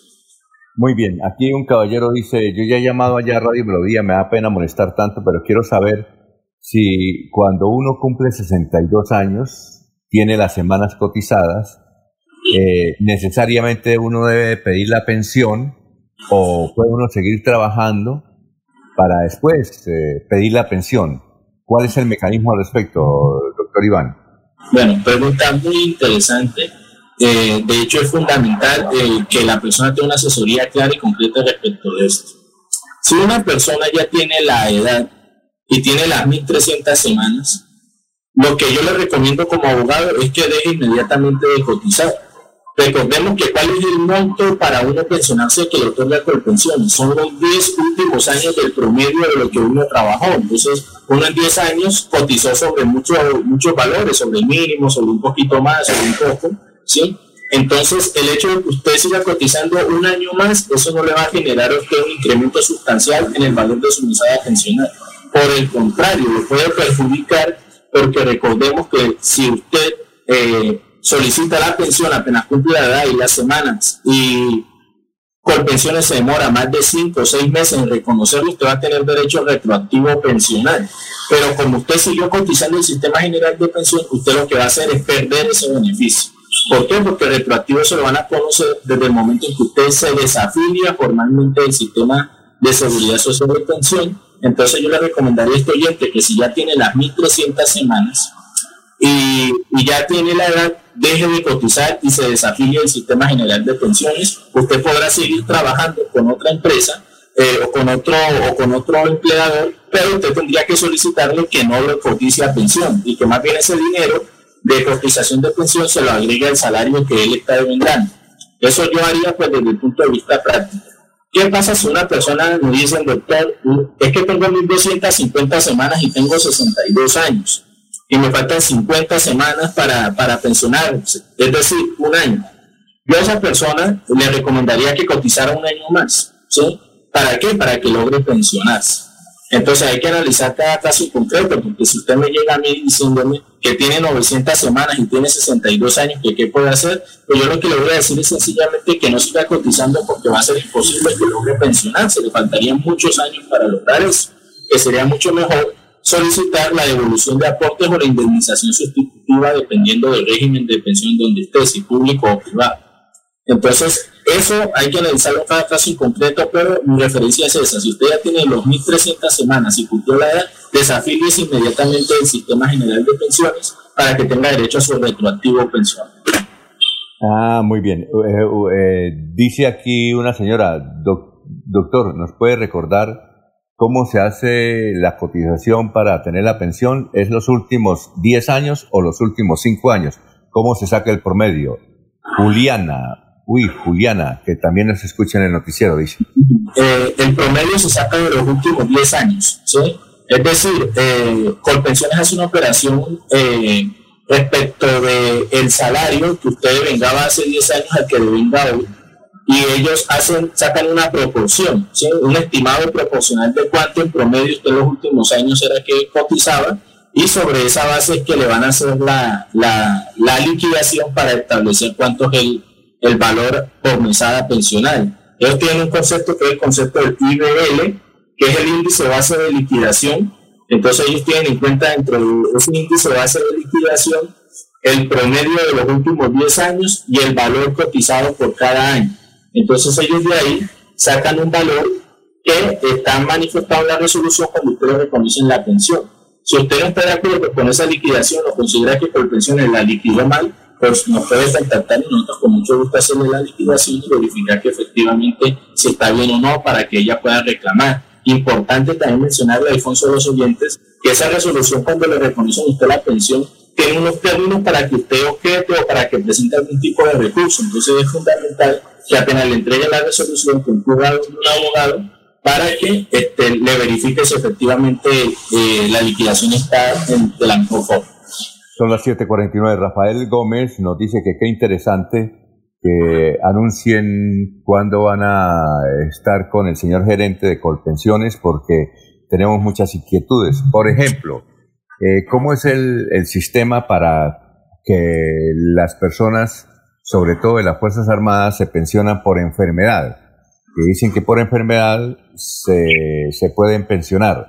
¿De qué se trata, doctor? ¿Por qué no explicamos aquí a este caballero, a don Rafael? Bueno, efectivamente, pues eh, no solamente un militar, sino cualquier persona que sufre una enfermedad, ya sea de origen común o laboral, eh, que sea avalada por la Junta Médica, eh, por, una pérdida de la capacidad laboral superior al 50%, la persona tendrá derecho a pensionarse por invalidez. ¿sí? Recordemos que para pensionarse en Colombia hay tres tipos. Está la pensión de vejez, que es cuando la persona cumple la edad y las semanas, que es lo que hemos estado hablando. La segunda es por invalidez, cuando hay una pérdida de la capacidad laboral superior al 50%, eh, que esté fijada ya sea por eh, la Junta Médica o por la Junta de Calificación de Invalidez, en este caso sería de Santander o la Junta Nacional de Calificación de Invalidez, ¿sí? Y está la pensión sustitutiva o de sustitución, que es cuando una persona pensionada o cotizante activo fallece, que se le puede sustituir esa pensión a sus herederos dependiendo de algunos requisitos, que ya pues lo habíamos hablado, que para la esposa, los hijos menores y los, y los hijos que tengan condición de discapacidad. Muy bien, eh, aquí nos preguntan que dónde quedan las sedes. ¿Usted sabe dónde queda la sede de compresión? Yo sé que una queda, no sé si todavía está en la carrera 15 con calle 41. Sí, otra queda cerca a la, a la clínica Bucaramanga. Eh, ¿Usted tiene alguna otra dirección? A ver, eh, en este momento no tengo clara la dirección, pero sé que también hay otra sede. ¿sí? Sé que también hay otra sede en la que yo normalmente hago las diligencias de los consultas de seguridad social ahí, como usted mencionó, la, la 15 con 41, que es como la sede principal. Así, y la otra es en el, eh, cerca a la clínica Bucaramanga, por la parte de atrás de la clínica Bucaramanga, porque antes quedaba en el centro comercial Metropolitan, Metropolitan eh, Metropolitano, ahí diagonal al Hotel Dan. Sí, señor. Bueno, eh, aquí eh, hay otra pregunta, pero es de la registraduría. Cuando que se le perdió la cédula y nunca le han dado, eh, no, nunca le han permitido una diligencia en la registraduría, pese a que ya fue a la inspección y elevó la denuncia por la pérdida de cédula. Pero resulta que en la registraduría le dicen que que por correo electrónico. ¿Eso no se hace presencialmente, doctor?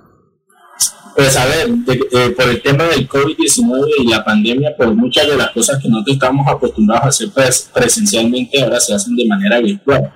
¿Qué es lo que tiene que hacer la persona? Ingresar a la página de la registraduría y solicitar cita. Solicitar una cita para que pueda ser atendido eh, de manera presencial el día en que le asignen la cita. Entonces la persona ingresa a la página, dice que va a hacer una diligencia de duplicado de cédula, ¿sí? Eh, o de tarjeta de identidad, dependiendo del, trámite que vaya a adelantar, él le dan una fecha de cita y ese día pues él concurrirá directamente a la registraduría para hacer esa, esos trámites. Bueno, Edison eh, escribe que ayer le eh, aplicaron un comparendo en Florida Blanca porque traía a su señora madre al centro de Bucaramanga que la señora, la señora madre y, ellos coincidían con el pico y cédula. Sin embargo, él no sabía, no sé si le van a creer eso, que está prohibido el parrillero en Florida Blanca. ¿Se puede hacer algo? Dice Edison. Pues a ver, este caso es complicado porque eh, hay un principio máximo del derecho que es que la ignorancia ante la ley no sirve de excusa. ¿sí? Desgraciadamente, eh, esta persona pues desconoció este, de las últimas de los últimos decretos emitidos por el municipio de Florida Blanca en donde prohibía el parrillero yo veo muy difícil la posibilidad de poderlo defender en un caso como ese. Muy bien eh, muy amable. Eh, entonces mañana mañana eh, o ahora después de las 8 voy a comunicarme con Corpensiones nuevamente porque el jefe de prensa dice que quiere estar el señor gerente pues de manera virtual para que le pregunten unas cosas y anunciar otra cosa. ¿Le parece entonces, doctor Iván? Sí, perfecto, don Alfonso. Ahorita más tarde, entonces usted y yo también nos ponemos en contacto. No se preocupe.